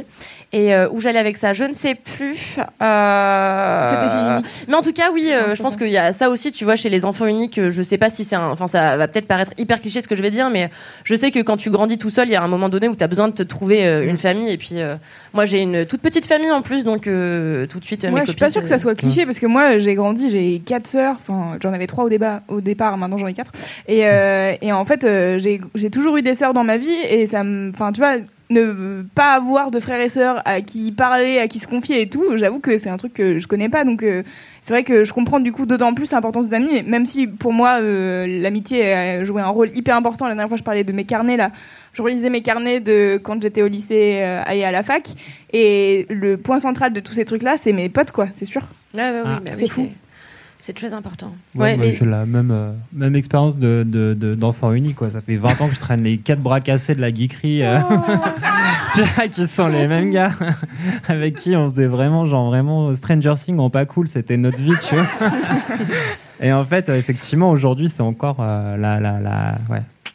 C'est encore la team fondatrice, wesh. La team fondatrice. Est-ce que dedans il y a euh, Codex Urbanus ou pas Non, Codex Urbanus, je l'ai rencontré vraiment dans des circonstances euh, particulières. Ah oui, c'est vrai. À base de désert.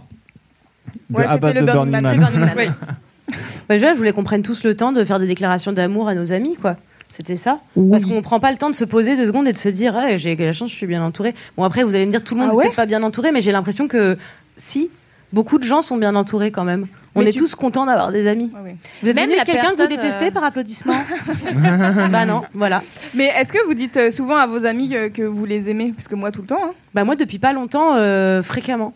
Euh, pas, euh, pas que je les, enfin, je leur disais déjà que je les aimais, mais maintenant je leur fais vraiment des vraies euh, déclarations. Genre, je leur dis vra- et vraiment merci pour ce truc-là. En fait, c'est comme si j'avais enfin, euh, euh, grâce à ces gens, eu la sensation que exactement comme j'étais, sans aucune concession, c'était ok. Tu vois? Alors que tous les gens que j'ai croisés dans ma vie, toujours, il y a toujours un truc qui gêne et un truc qui fait que. Et ces gens-là, ils s'en, ils foutent. Ils sont même très heureux que euh, j'ai les hauts et les bas et c'est pas des gens qui vont qui vont me juger. Et je, je prenais le temps de leur dire que je les aimais et qu'ils m'étaient importants, mais mais mais pas de leur faire des vraies déclarations euh, précises sur euh, euh, je- ce, ce truc-là que tu fais. Merci de me supporter chaque génial. jour et chaque Ouais. ouais, ouais. Mais c'est un truc qui se faisait au 18e, les gens se faisaient des déclarations d'amitié entre Ah bon comte et vicomte et machin. ouais. J'ai appris ça dans un podcast de, de Louis Média, Émotion, Ah, sur l'amitié. Donc euh, il y a cette partie sur les les, déclarations d'amitié. Les gens s'écrivaient des grandes lettres pour se déclarer à quel point ils s'aimaient. Euh, et donc voilà. Pourquoi on fait plus ça Mais ouais, on devrait trop le faire. Parce- Je vous rappelle que j'ai écrit une lettre à ma meilleure amie Elise Piecock que vous pouvez lire vrai, sur le vrai. site de mademoiselle.com. Qui n'est pas Voilà. ici Il n'est pas aujourd'hui. Aussi ce soir. hein. Mais c'est une On la bonne retient. amie, j'imagine. ouais. Et je pense que c'est important de dire, ce qui est peut-être euh, un peu tue l'ambiance, mais qu'on peut aussi rompre avec ses amis. Ouais. Parce qu'autant, on, quand on se met en couple, on sait que c'est possible de rompre et qu'un couple, ça dure pas forcément pour toute la vie.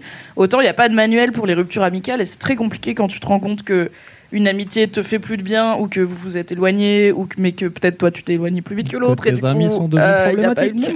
que tes amis t'as plus envie d'être ami avec et bah là pour le coup tu sais pas trop euh, comment faire et on a on a un ou deux articles je crois sur le sujet sur Mademoiselle parce que euh, j'avais vu des, des lectrices en parler sur le forum et qui étaient là en fait, elle a rien fait de mal, mais je sais pas comment lui dire que j'ai plus trop envie qu'on soit autant amis qu'avant parce que juste on a changé, c'est pas grave, tu vois. Et du coup, c'est possible de rompre avec des amis, c'est pas facile, mais euh, ça peut être une discussion, bah, comme une rupture amoureuse, quoi, où tu te poses et tu dis en fait, je suis désolée, mais je pense que la vie nous a éloignés, ou alors euh, t'as fait ci et ça et c'est pas des trucs que je veux dans ma vie, ou je sais pas. Et de couper les ponts, quoi, de façon, au lieu de juste ghoster l'autre une fois sur deux en espérant qu'il se rende compte que t'es en train de lui envoyer un message subtil, Mais qui peut être très long. C'est pour ça que je préconise le no bullshit du début jusqu'à la fin, parce qu'en général, tu n'as pas le temps de laisser s'encrasser une situation si t'es no bullshit tout le temps.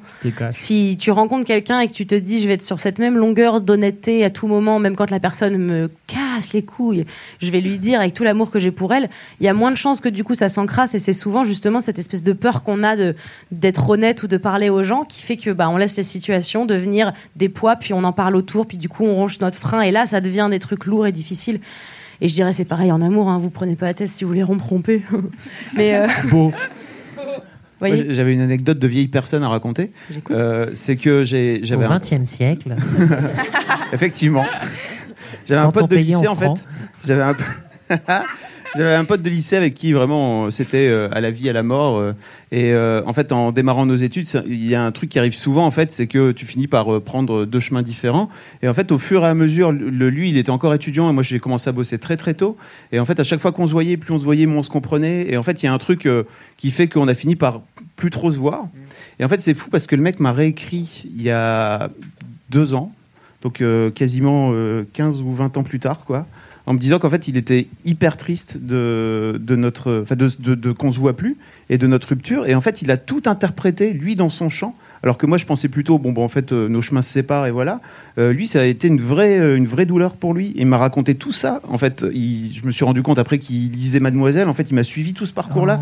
Alors qu'en fait, moi, j'avais plus ou moins perdu sa trace et oubli- oublié en fait pas qui il était, mais en tout cas, je savais pas trop où il était. Je l'avais recherché une fois ou deux, pas trop sur Internet, et c'était vraiment très très dur. En fait, on a discuté pendant trois heures. Euh, en plus, il habite en Belgique, ce couillon. Donc, euh, on a discuté pendant trois heures sur Skype, euh, pour, alors qu'on s'était pas parlé depuis v- 15 ans, je pense, 15 ans ou 20 ans. Donc, lui, il a deux enfants. Mais, enfin, c'est fou, quoi. Nos histoires ont complètement évolué. Et en fait, c'était un peu difficile aussi comme, comme truc, parce qu'on s'est rendu compte à la fois qu'on s'était quitté sans vraiment se quitter. Comme tu dis, je pense que c'était, je pense que j'aurais dû faire à ce moment-là ce vrai truc de venir lui dire, écoute mec, désolé, mais en fait euh, ça marche plus et vas-y viens on rond ou alors euh, bref. Euh, et, et en fait il y a eu un truc un peu, un peu, en tout cas que moi j'ai moins bien, moins mal vécu que lui. Et c'était vraiment, c'était vraiment compliqué comme discussion. Euh, en tout cas, c'est cool parce que lui, à 40 ans, a fini par venir me voir en me disant En fait, tu te souviens de ça? C'était chaud? Voilà. Donc, parlez les mecs Dites les choses. Est-ce que maintenant vous êtes redevenus amis ou c'était un one shot? Non, non, on continue à se- à s'écrire très régulièrement, quoi. Voilà, on s'envoie des petits messages. Oh, c'est mimes, on dirait un premier amour euh, qui est de lycée qui revient. Mais en On dirait une, amitié. re- ouais. Ou une relation épistolaire du 18e siècle. Sauf que sur Skype. Les liaisons pas dangereuses. Les liaisons safe. Liaison plutôt sympa. Mais du coup, il ne tient qu'à nous de rendre chacune de nos relations, euh, qu'elles soient avec des collègues, avec des boulangers ou avec des amis, euh, euh, honnêtes et, et cool pour nous.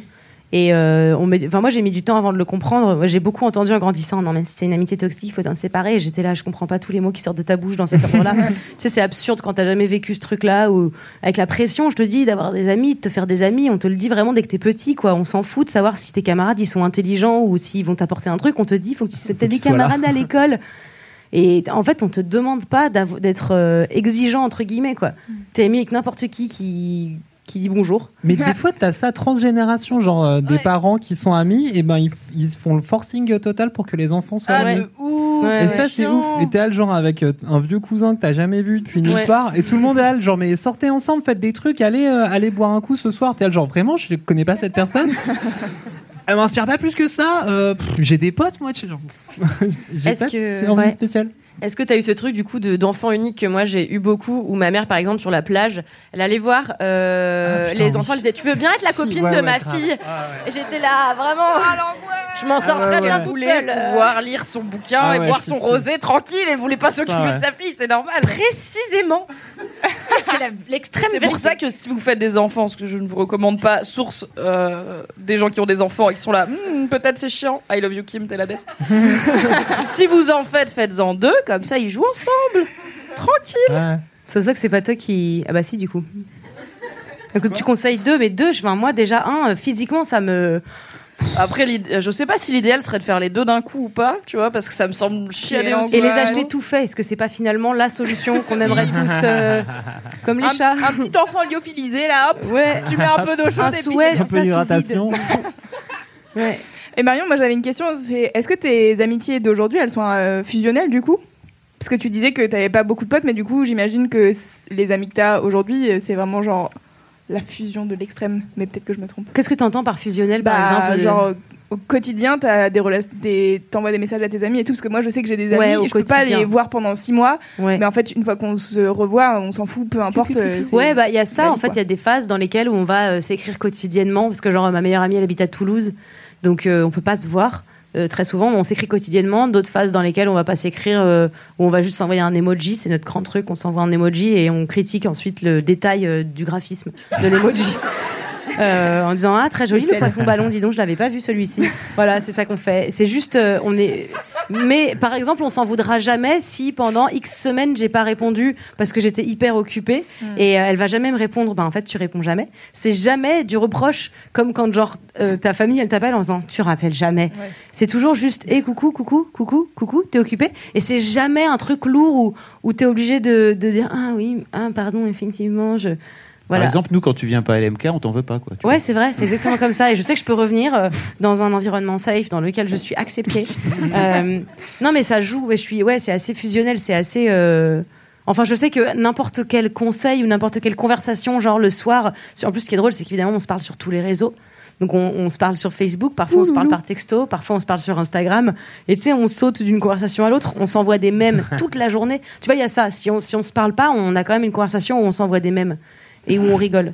Euh, mais euh, je, y a effectivement, on n'est pas dans le reproche euh, tout le temps de se dire, euh, donc t'as pas répondu pendant deux heures, hyper sympa, moi j'avais besoin de toi. Enfin, tu vois, c'est Mm. pas non plus un truc qui fout la pression. Et c'est ça aussi qui fait, je pense, la différence, c'est que aucune de nous se sent forcée dans ces histoires d'amitié. Merci. Est-ce qu'on arrive à la fin de Je pense qu'on arrive à la fin. Choisissez vos amis, ils sont super. Ouais, merci Marion.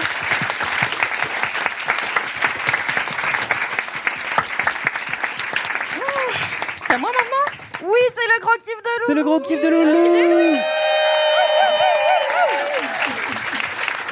Euh, ok, alors je vais vous faire choisir parce que j'ai deux trucs. J'ai un truc qui me fait Ah, rire aux larmes. Euh, euh, et c'est vraiment très con. Et un autre truc euh, où je peux peut-être pleurer. Où Camille, elle m'a dit mais si, parle de ça. Et euh, du coup, j'ai dit ouais, mais si je parle de ça, je vais chialer. Alors du coup, euh, on va voir.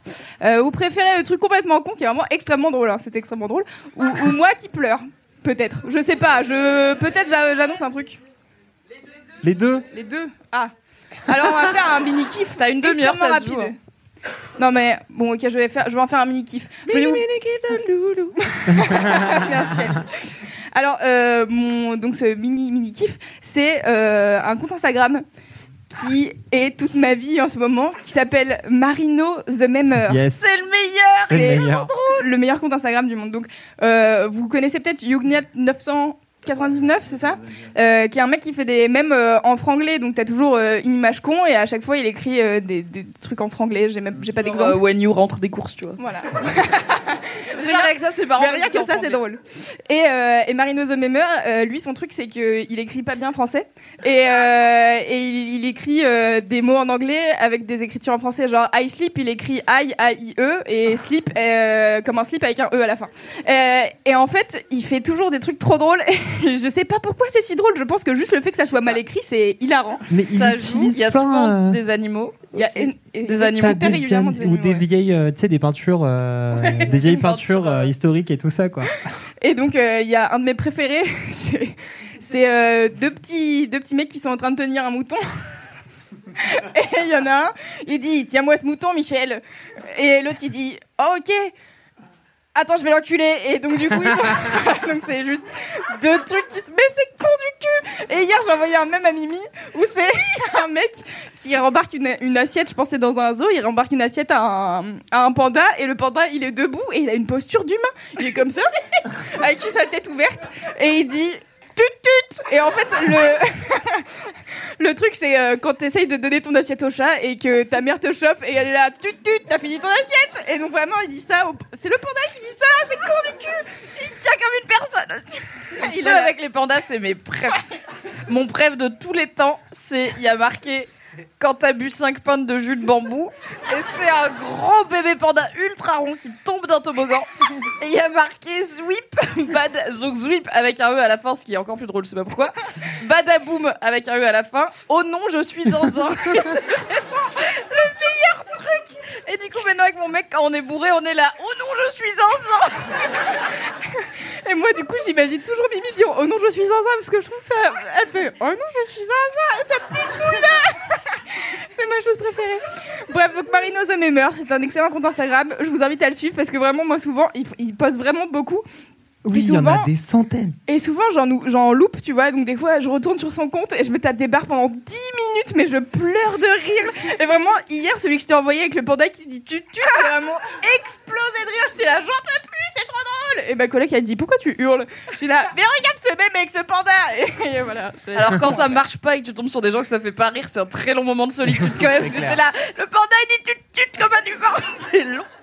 Et il faut dire qu'ils vendent des t-shirts avec ces mêmes dessus. Donc c'est pas impossible qu'un jour vous me voyez avec un Ah, non, t-shirt. Oh non, je suis un zin avec un gros panda. Mais c'est quand même génial, t'imagines le mec Trop il bien. fait, il prend des captures d'écran de vieux trucs sur internet qui sont pixelisés et il met un accroche avec et il en fait des t-shirts et je suis là. Quel génie Un business plan de, de qualité, ça fonctionne de A à Z C'est trop bien Bref, voilà, donc ça c'était mon mini kiff. Je vais pas développer plus parce que j'adore Marino the Memer, je pourrais vous en parler pendant des heures, notamment vous décrire, Décrire, tous les mêmes, oui, mais bon, ça va être long. Euh, et donc du coup, euh, mon autre gros kiff, donc euh, avant de venir, on discutait un peu de quel kiff on allait faire et tout, et Camille a été là, non, mais moi je veux parler d'un truc genre important, genre mon kiff de la vie, quoi. Et du coup, ça serait bien que tu parles de ton kiff de la vie. J'étais là, bah mon kiff de la vie c'est la musique, mais j'en ai déjà parlé 150 000 fois, donc du coup ça va peut-être être long. Mais en fait, j'ai réalisé cette semaine, et là je vais pleurer dans pas longtemps. C'est le gros kiff. Ah, Et voilà. À chaque fois qu'il y a un épisode où Loulou elle pleure pas, je suis là. Mais non Pourquoi Loulou tu pleures pas? Pleure merde Ça, Merci ça. Loulou. Super ambiance chez Mademoiselle. Donc ça va continuer un peu, hein, mais euh, vous en faites pas, c'est normal. Euh, et donc du coup là j'ai réalisé mon nouveau, mon nouveau rêve, c'est bon, je sais lequel c'est. Oh là là Donc oui. Et ben du coup, euh, donc je, je sais pas si tout le monde a écouté tous les épisodes, donc euh, je vais faire un, bref récap. Mais donc pendant quelques temps, je me disais qu'est-ce que c'est mon nouveau rêve? Parce que bah je travaille chez Mademoiselle et c'est un truc que je voulais faire depuis que j'ai 16 piges. Et, euh, et donc du coup, je me suis dit merde, qu'est-ce que je vais faire après Mademoiselle? J'en sais rien. C'est vraiment genre flou. Un flou artistique, j'aime bien la musique, j'aime bien faire des podcasts et tout, mais qu'est-ce que j'ai envie de faire vraiment, tu vois et, euh, et cette semaine, euh, je regardais les stories de Louise Chen, donc, dont j'avais déjà parlé euh, très vite fait, qui est une DJ qui a fait, qui a fait une mixtape que j'avais adorée. Et, euh, et en fait, je regardais ses stories et elle a fait l'ouverture euh, des Galeries Lafayette aux Champs-Élysées où elle avait une espèce de tenue en plume froufrou et elle faisait DJ et elle a passé euh, du Drake et du Magic System et j'étais là. J'ai tellement envie que ça soit ça ma vie, putain, c'est trop bien. Et en fait, donc depuis que j'ai appris à mixer, ça fait euh, deux ans bientôt, je pense. J'ai eu la chance de mixer au, au Solid Days les- en juillet dernier. C'était ouf, c'était complètement zinzin. Et là, on nous a dit que on allait peut-être refaire les Solid Days cette année encore. Donc voilà. Et en fait, euh, là, ça fait plusieurs mois que je mixe euh, régulièrement du coup à la chronologique dont j'ai déjà parlé. Et, euh, en fait, ça fait plusieurs mois où je me dis à chaque fois que je vais à cette soirée où je me dis putain c'est trop bien. Et en fait, même si la chronologique, donc c'est tous les plus gros tubes de chaque décennie. Donc au bout d'un moment, tu les as, tu les as, tu comprends, tu connais les morceaux. Il y a des trucs tu peux plus les entendre. Mano, je n'en peux plus. je n'en peux plus, Mano. Et, euh, et en fait, il y a malgré ce truc de, en fait, c'est hyper répétitif et t'entends toujours les, les mêmes morceaux. Là, euh, je mixais euh, jeudi soir. euh, C'était la chronologique Rivers, donc ça. Co la Dick Rivers, vous, vous l'avez Vous vous souvenez de cette blague Euh, Et ça commençait dans les années 2010 et c'était moi qui devais mixer les années 2010. Et en vrai, euh, sur, dans les 2010, il y a vraiment que de la merde. Enfin, je- J'aime bien la pop, mais il y a vraiment beaucoup de trucs nuls. Et pour danser et tout. Et, euh, et souvent, je suis là, genre, ah, j'ai pas trop envie de le faire. Et en fait, une fois que j'étais là-bas, sur scène, en train de commencer à mixer et tout, j'étais là, c'est trop bien Et avoir vu Louis Chen, et en fait, je- j'ai aussi ce truc de, qui est cool, c'est que j'ai des exemples de meufs qui font ça dans leur quotidien. Et il y a, donc j'ai déjà parlé, il y a Louis Chen, Peggy Goo et, euh, Jada J, qui sont trois DJ meufs que je suis régulièrement. euh, et, en fait, de voir que ces meufs-là, elles réussissent, elles peuvent mixer et aller dans des endroits tellement stylés, je saurais même pas dire à quel point c'est stylé, et, et juste vivre de leur passion et passer de la musique à des gens qui sont juste là pour écouter de la musique et kiffer et danser. En fait, au départ, je me disais, je sais pas si c'est un rêve, genre, vraiment, parce que ça, c'est pas hyper utile à la vie et tout, et je suis là, en fait, si, genre, que les gens, ils kiffent leur soirée et qu'ils passent une bonne soirée, et qu'ils soient contents et qu'ils soient défoulés et tout, c'est trop cool. Et donc, euh, voilà, je sais que maintenant, j'ai envie d'être DJ. Voilà. Voilà.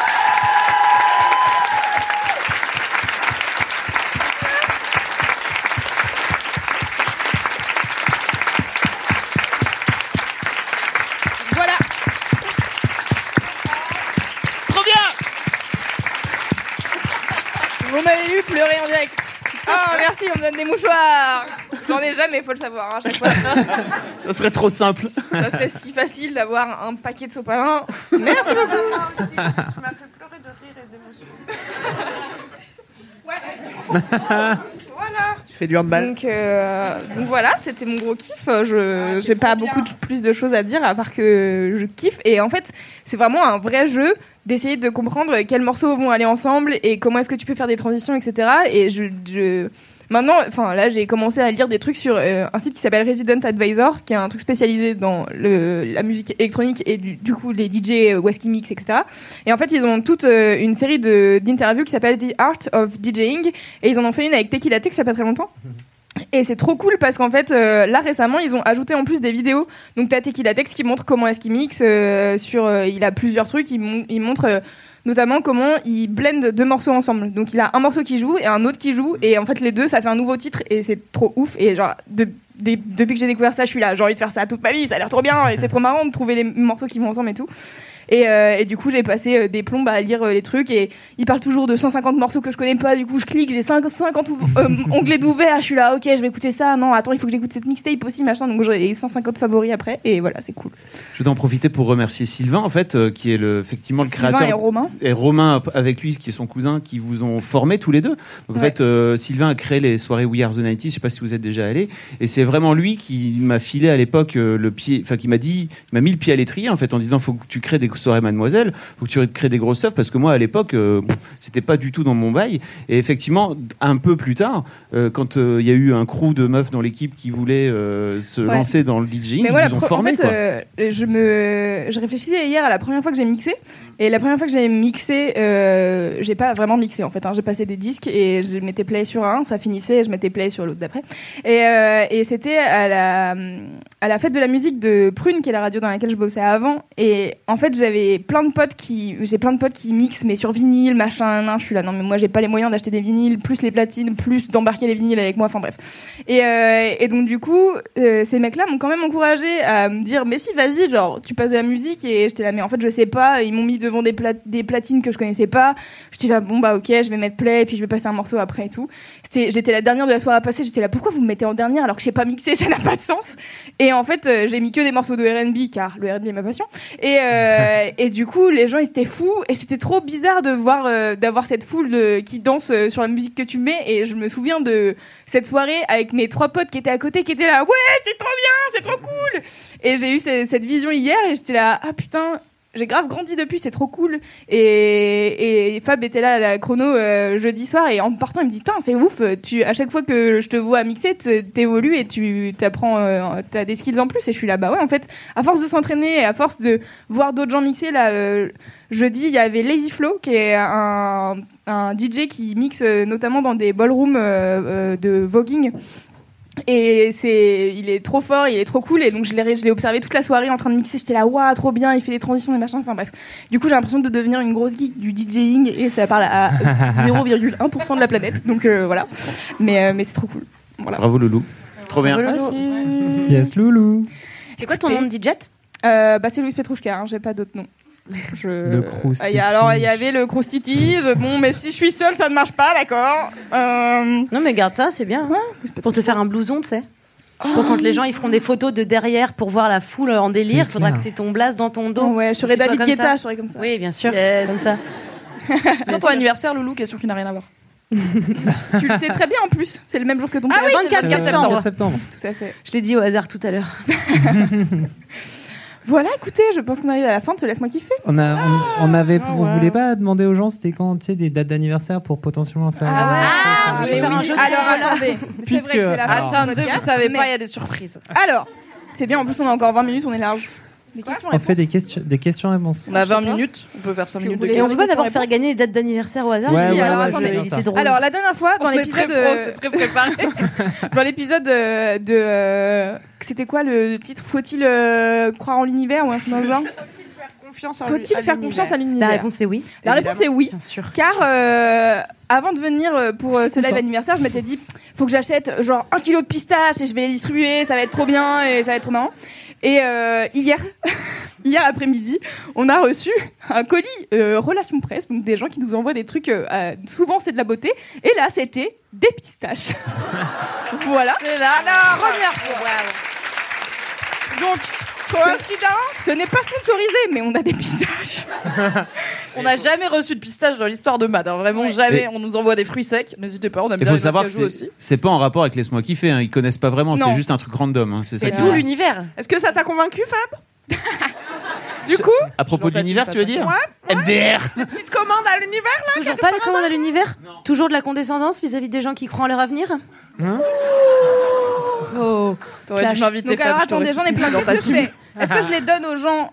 Mais alors, il y a des coques, alors euh, il faut les garder dans votre main et les jeter à la fin parce qu'on va les pas manger. tracer la Faites nouvelle pas les chaîne, salopios. Hein. Ouais. Je vous préviens. On a euh, pas trop de paquets. Je me... Là, je vois tous les gens. Je me dis, il y a vraiment une pistache pour chaque personne. Et... Ouais, c'est clair. Bah, c'est mieux que zéro pistache. Mais écoutez, je commence à faire passer. Vous faites passer derrière vous. On a genre. Ouvrez, euh, ouais, sur le paquets. premier rang, vous devez les ouvrir du coup. Une. Ouais, c'est vous. vraiment par personne, Max. Allez, on fait passer toutes les pistaches. La pistache américaine de qualité. Ah, attendez, j'ai acheté un autre paquet parce que bon, il y avait quand même pas beaucoup de. Voilà. C'est la Mary Poppins des pistaches. c'est ça. Ça ne s'arrête plus. Il y a 12 paquets de pistaches. Encore des pistaches, voilà. On est la pistache des podcasts. Bon, de ce côté-là, Servez-vous c'est mort. à un hein. moment, quoi. Ouais, vérifiez bien que vous n'êtes pas allergique quand même. Oui, parce que sur le paquet, il y a écrit attention allergène euh, pistache. Allergène Donc, euh, contient des pistaches. C'est compliqué. Tout ce qui est noix euh, vous rend allergique, le faites pas quoi. Euh, alors du coup, il y a, il y a en plus, il y a des goodies. C'est-à-dire Ça y est, qu'ils on a perdu ont- tout le monde là. Ils sont en train de manger vrai. des pistaches, tu vois. Bon, alors, attendez, vous me dites quand vous êtes concentrés. Il se passe, il se passe. C'est bon ou pas? Elles sont bonnes ou pas les pistaches? Ouais, ouais. Il y a trois personnes qu'on a eu pour l'instant. Bah oui, parce que les paquets circulent, mais les gens ne se servent pas, donc c'est compliqué. Bon alors, je sors les. Oh là là, ça, c'est bon. Va falloir prêter attention maintenant parce qu'il y a des cadeaux. Ouais, ouais, vas-y, présente les objets. Alors, on a ici une. Mais je marche ou pas Mais tu marches, mais t'es très Tu bas. marches, on t'entend peu, hein, Je te le tiens, je te le tiens. Oh, c'est beau. Votre attention s'il vous plaît, c'est l'heure des cadeaux. C'est la kermesse. C'est la Nous kermesse avons des cadeaux. Trois lots. Les enchères commencent à. Une lunchbox euh, avec écrit dessus The Power of Pistachios. Une gourdinette. The Power of Pistachios également. Et un sac, alors là, par applaudissement, qui veut qu'on dédicace le sac Avec une grosse pistache. Voilà. Et encore une fois, question qui n'a rien à voir. Est-ce que quelqu'un aurait un marqueur éventuellement? Ok, merci. Sérieux C'est les artistes. Non, il y en a pas pour Bon, chill. Euh, du coup, on avait dit qu'on faisait euh, une date d'anniversaire random, mais s'il y a plusieurs Ouais. personnes qui ont euh, la même date Eh d'anniversaire. ben, ils se une bataille de Shifumi. Bah ils se battent.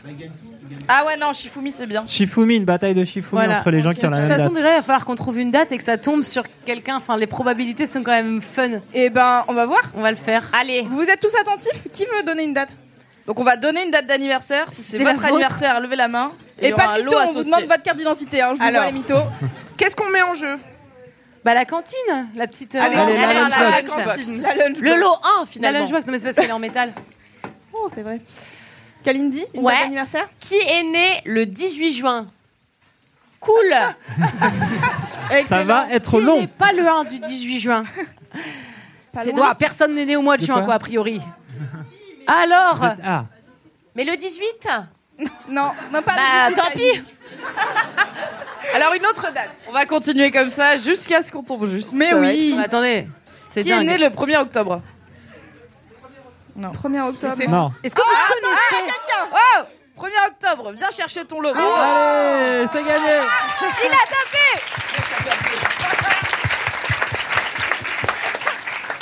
Est-ce C'est que les vraiment- autres vous connaissez votre date de naissance? La loterie la plus longue de l'univers. Mais c'est drôle, moi j'aime bien, Et- ça me permet de il, a réfléchir à le des même an- il a le même anniversaire que Mademoiselle. Oh. Bravo J'ai mis longtemps à la connecter. Tu t'appelles comment? Samuel. Samuel a gagné une lunchbox. On peut l'applaudir. Bravo Samuel Sois-en digne. Rendez-vous bien compte qu'on est en train de faire de la promo gratos pour The Power of Pistachios là. Mais Non, c'est vous il qui avez s'appelle- choisi. C'est à cause de ça que cette boîte ne gagne pas d'argent. American Pistachio. Voilà, on est trop sympa. Les pousseurs de pistache Ensuite, américains. euh, la, la Les forceurs de pistache. Pour la gourdinette. La Pour gourdinette. Vas-y, Qui est Vas-y, né choisis une date. comme moi le 14 septembre. Allez Ouais, Ah, ah, personne.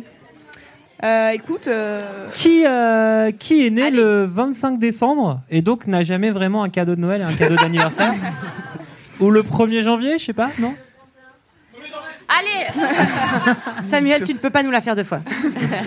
1er janvier, non, on a un 1er janvier, Ouais, j'ai 1er entendu. janvier, c'est bien. On a un 31 décembre. Ah, ça marche aussi. Ouais. Ça passe. Allez, allez, allez, Allez, bravo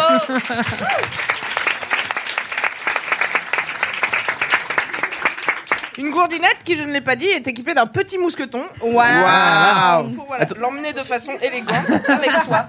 Tu ne Quel diras pas de la mousquetonner. Comment tu t'appelles? Quel est ton. Bah, tout Ah, à bah l'heure, voilà. on a dit que quelque... C'est fou. Bravo, Julie. Bravo, Julie.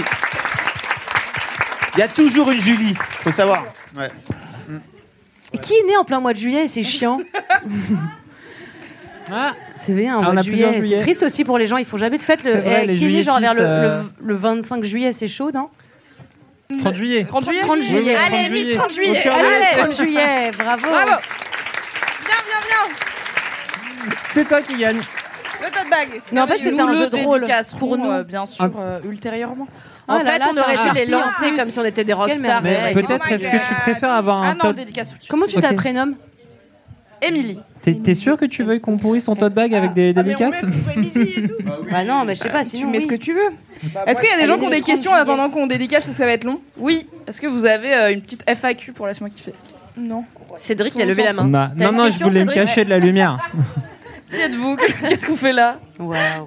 Alors bonjour à tout le monde. Voilà, il y a du monde. Je, je Salut, demandais la compte. salut. Donc euh, je me présente, euh, Geoffrey, et moi j'ai une petite vie de bolos à raconter.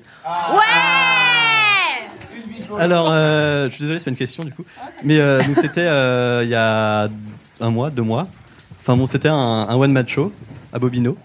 Et euh, en fait, ce soir-là, j'ai rencontré quelqu'un que j'aime beaucoup, mais en même temps qui m'exaspère de temps en temps. Et j'ai pas eu beaucoup de tact. Je sens que c'est moi. Et donc du coup, je voulais. Ah, mais c'était toi c'était Je t'ai pas reconnu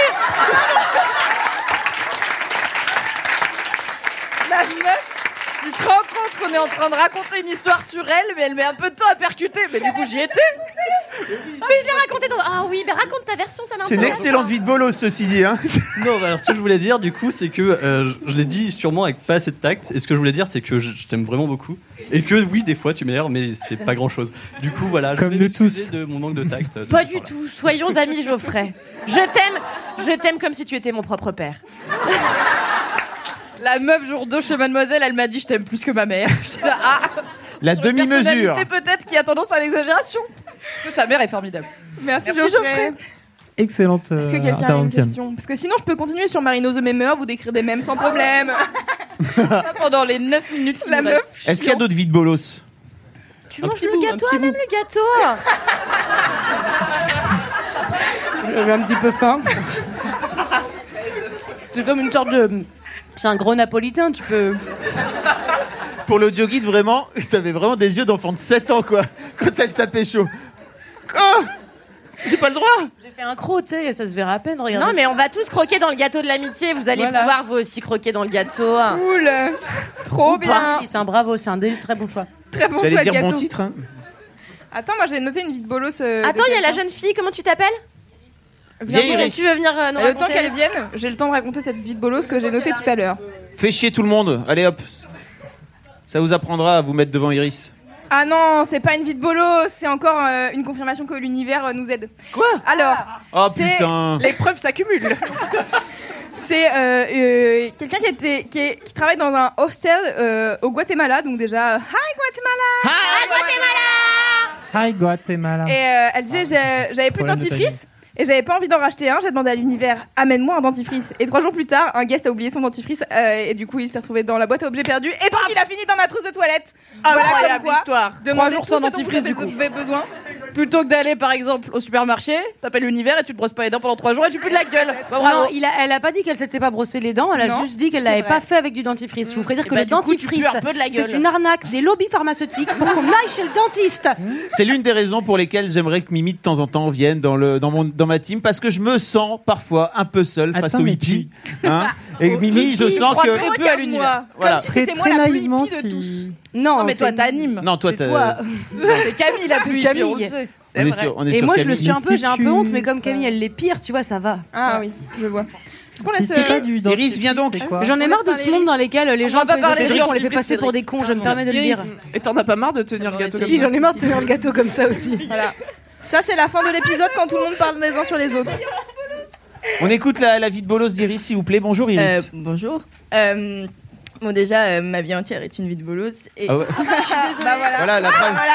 Je viens de faire tomber le Pour l'audio guide, en disant ça, Iris a tapé dans un verre qui a Oui, roulé voilà. sur la scène. Voilà. Très bon sens du timing. Euh, oui, bah alors en racontant euh, mon histoire, je vais paraître un peu pour une euh, grosse fangirl, girl, girl, pardon, van girl, mais c'est pas le cas. Euh, en gros, j'aime beaucoup François Civil. Et, euh, Moi et, aussi. euh, T'es pas la seule. On est âme sœur à j'imagine. Chip. Et euh, donc j'avais vu un film pendant les vacances, euh, Celle que vous croyez, avec euh, Juliette Binoche. euh, si, Mm. ouais, ouais, voilà. Le et euh, dernier, donc j'avais beaucoup aimé et euh, je me suis dit. Euh, quand j'avais vu euh, que le compte de François Civil est en public et tout, je me suis dit, euh, Oh, mais ça se trouve, je peux avoir un moyen de le contacter. Du coup, je l'ai contacté. J'ai envoyé un long message en lui disant, j'ai vraiment beaucoup aimé le film et tout, déjà un peu, voilà. Et du coup, Bah, bah, Et non, du- ça c'est pas grave. Tu peux dire aux gens que oui, tu- voilà. Et, et, puis, et puis, du coup, j'ai attendu, j'ai attendu avec anxiété et tout, s'il me répondrait ou pas. Et trois jours après, bah, j'ai vu, il avait mis vu. et c'est tout. Et voilà, c'était un peu la Ah, déception. François Civil euh. t'a laissé en vue Oui. C'est dur. Mais je me suis dit qu'il était busy et que du coup. euh, Probablement. voilà. Bah, Moi, tu il sais. dit, la petite Iris, je réponds dans deux jours, parce que là, je suis un peu charrette. ça appris devrait la pas tarder. Demande Mais à tu sais, l'univers. ça peut te consoler. Il y a pire demande parce que si tu savais le nombre de mecs connus que j'ai essayé de pécho dans leur DM avant d'apprendre qu'ils avaient des community managers, pas qui répondaient à leur DM, ce nombre est plus élevé que zéro. Donc au moins, t'as pas essayé de pécho. Voilà. Mais oui, non, mais qui n'a pas fait ça euh, Moi, j'ai fait ça avec Tai Sheridan. Euh, je lui ai écrit Hello, I am the journalist. You've seen yesterday in the elevator. Passablement aimé Shaited. Do you want to have a drink with me? Et je me suis endormie en écrivant ce texto. Tu vois, tu n'es pas seule, Iris. Nous partageons euh, ton expérience. Merci Iris. Merci, Merci, Iris. Iris, bravo. Iris. Et c'est l'heure de conclure ce podcast. Car il est l'heure, il est le temps. Et, euh, et donc, euh, avant de, de finir, je voudrais dire un grand merci à la nouvelle scène qui nous accueille, à Jessie et Thomas, euh, qui ont rendu euh, ce aujourd'hui possible. Merci. Merci beaucoup. Bravo. Et merci d'autant plus à Thomas qui nous a pas laissé mourir de soif. Voilà. Ouais, Euh, merci, hein. Merci pour l'hydratation. Et euh, merci à Marie aussi chez Mademoiselle qui nous a permis d'organiser euh, ce Laisse-moi kiffer en public. Merci à vous d'être ici, car ça Ouais. fait très plaisir. Merci de suivre euh, toutes nos conneries depuis un an maintenant. Et, euh, et merci à vous, l'équipe, de faire partie de ce podcast trop cool. Merci, Loulou de l'avoir Merci à toi, Loulou. Super, bravo.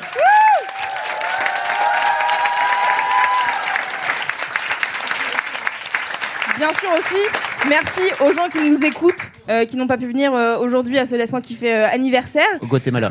Et oui, peut-être au Guatemala. Et euh, surtout, d'ici la prochaine fois. Oh Mimi Mimi le fait toute seule. D'ici la prochaine fois, touchez-vous bien le kiki. Oh là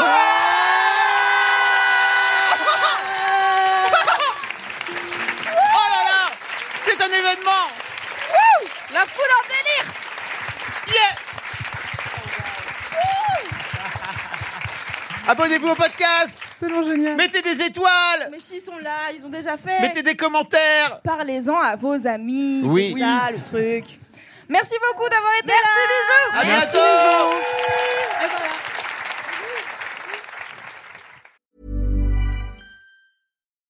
When you need mealtime inspiration, it's worth shopping Kroger, where you'll find over 30,000 mouthwatering choices that excite your inner foodie. And no matter what tasty choice you make, you'll enjoy our everyday low prices, plus extra ways to save, like digital coupons worth over $600 each week. You can also save up to $1 off per gallon at the pump with fuel points. More savings and more inspiring flavors make shopping Kroger worth it every time. Kroger, fresh for everyone. Fuel restrictions apply.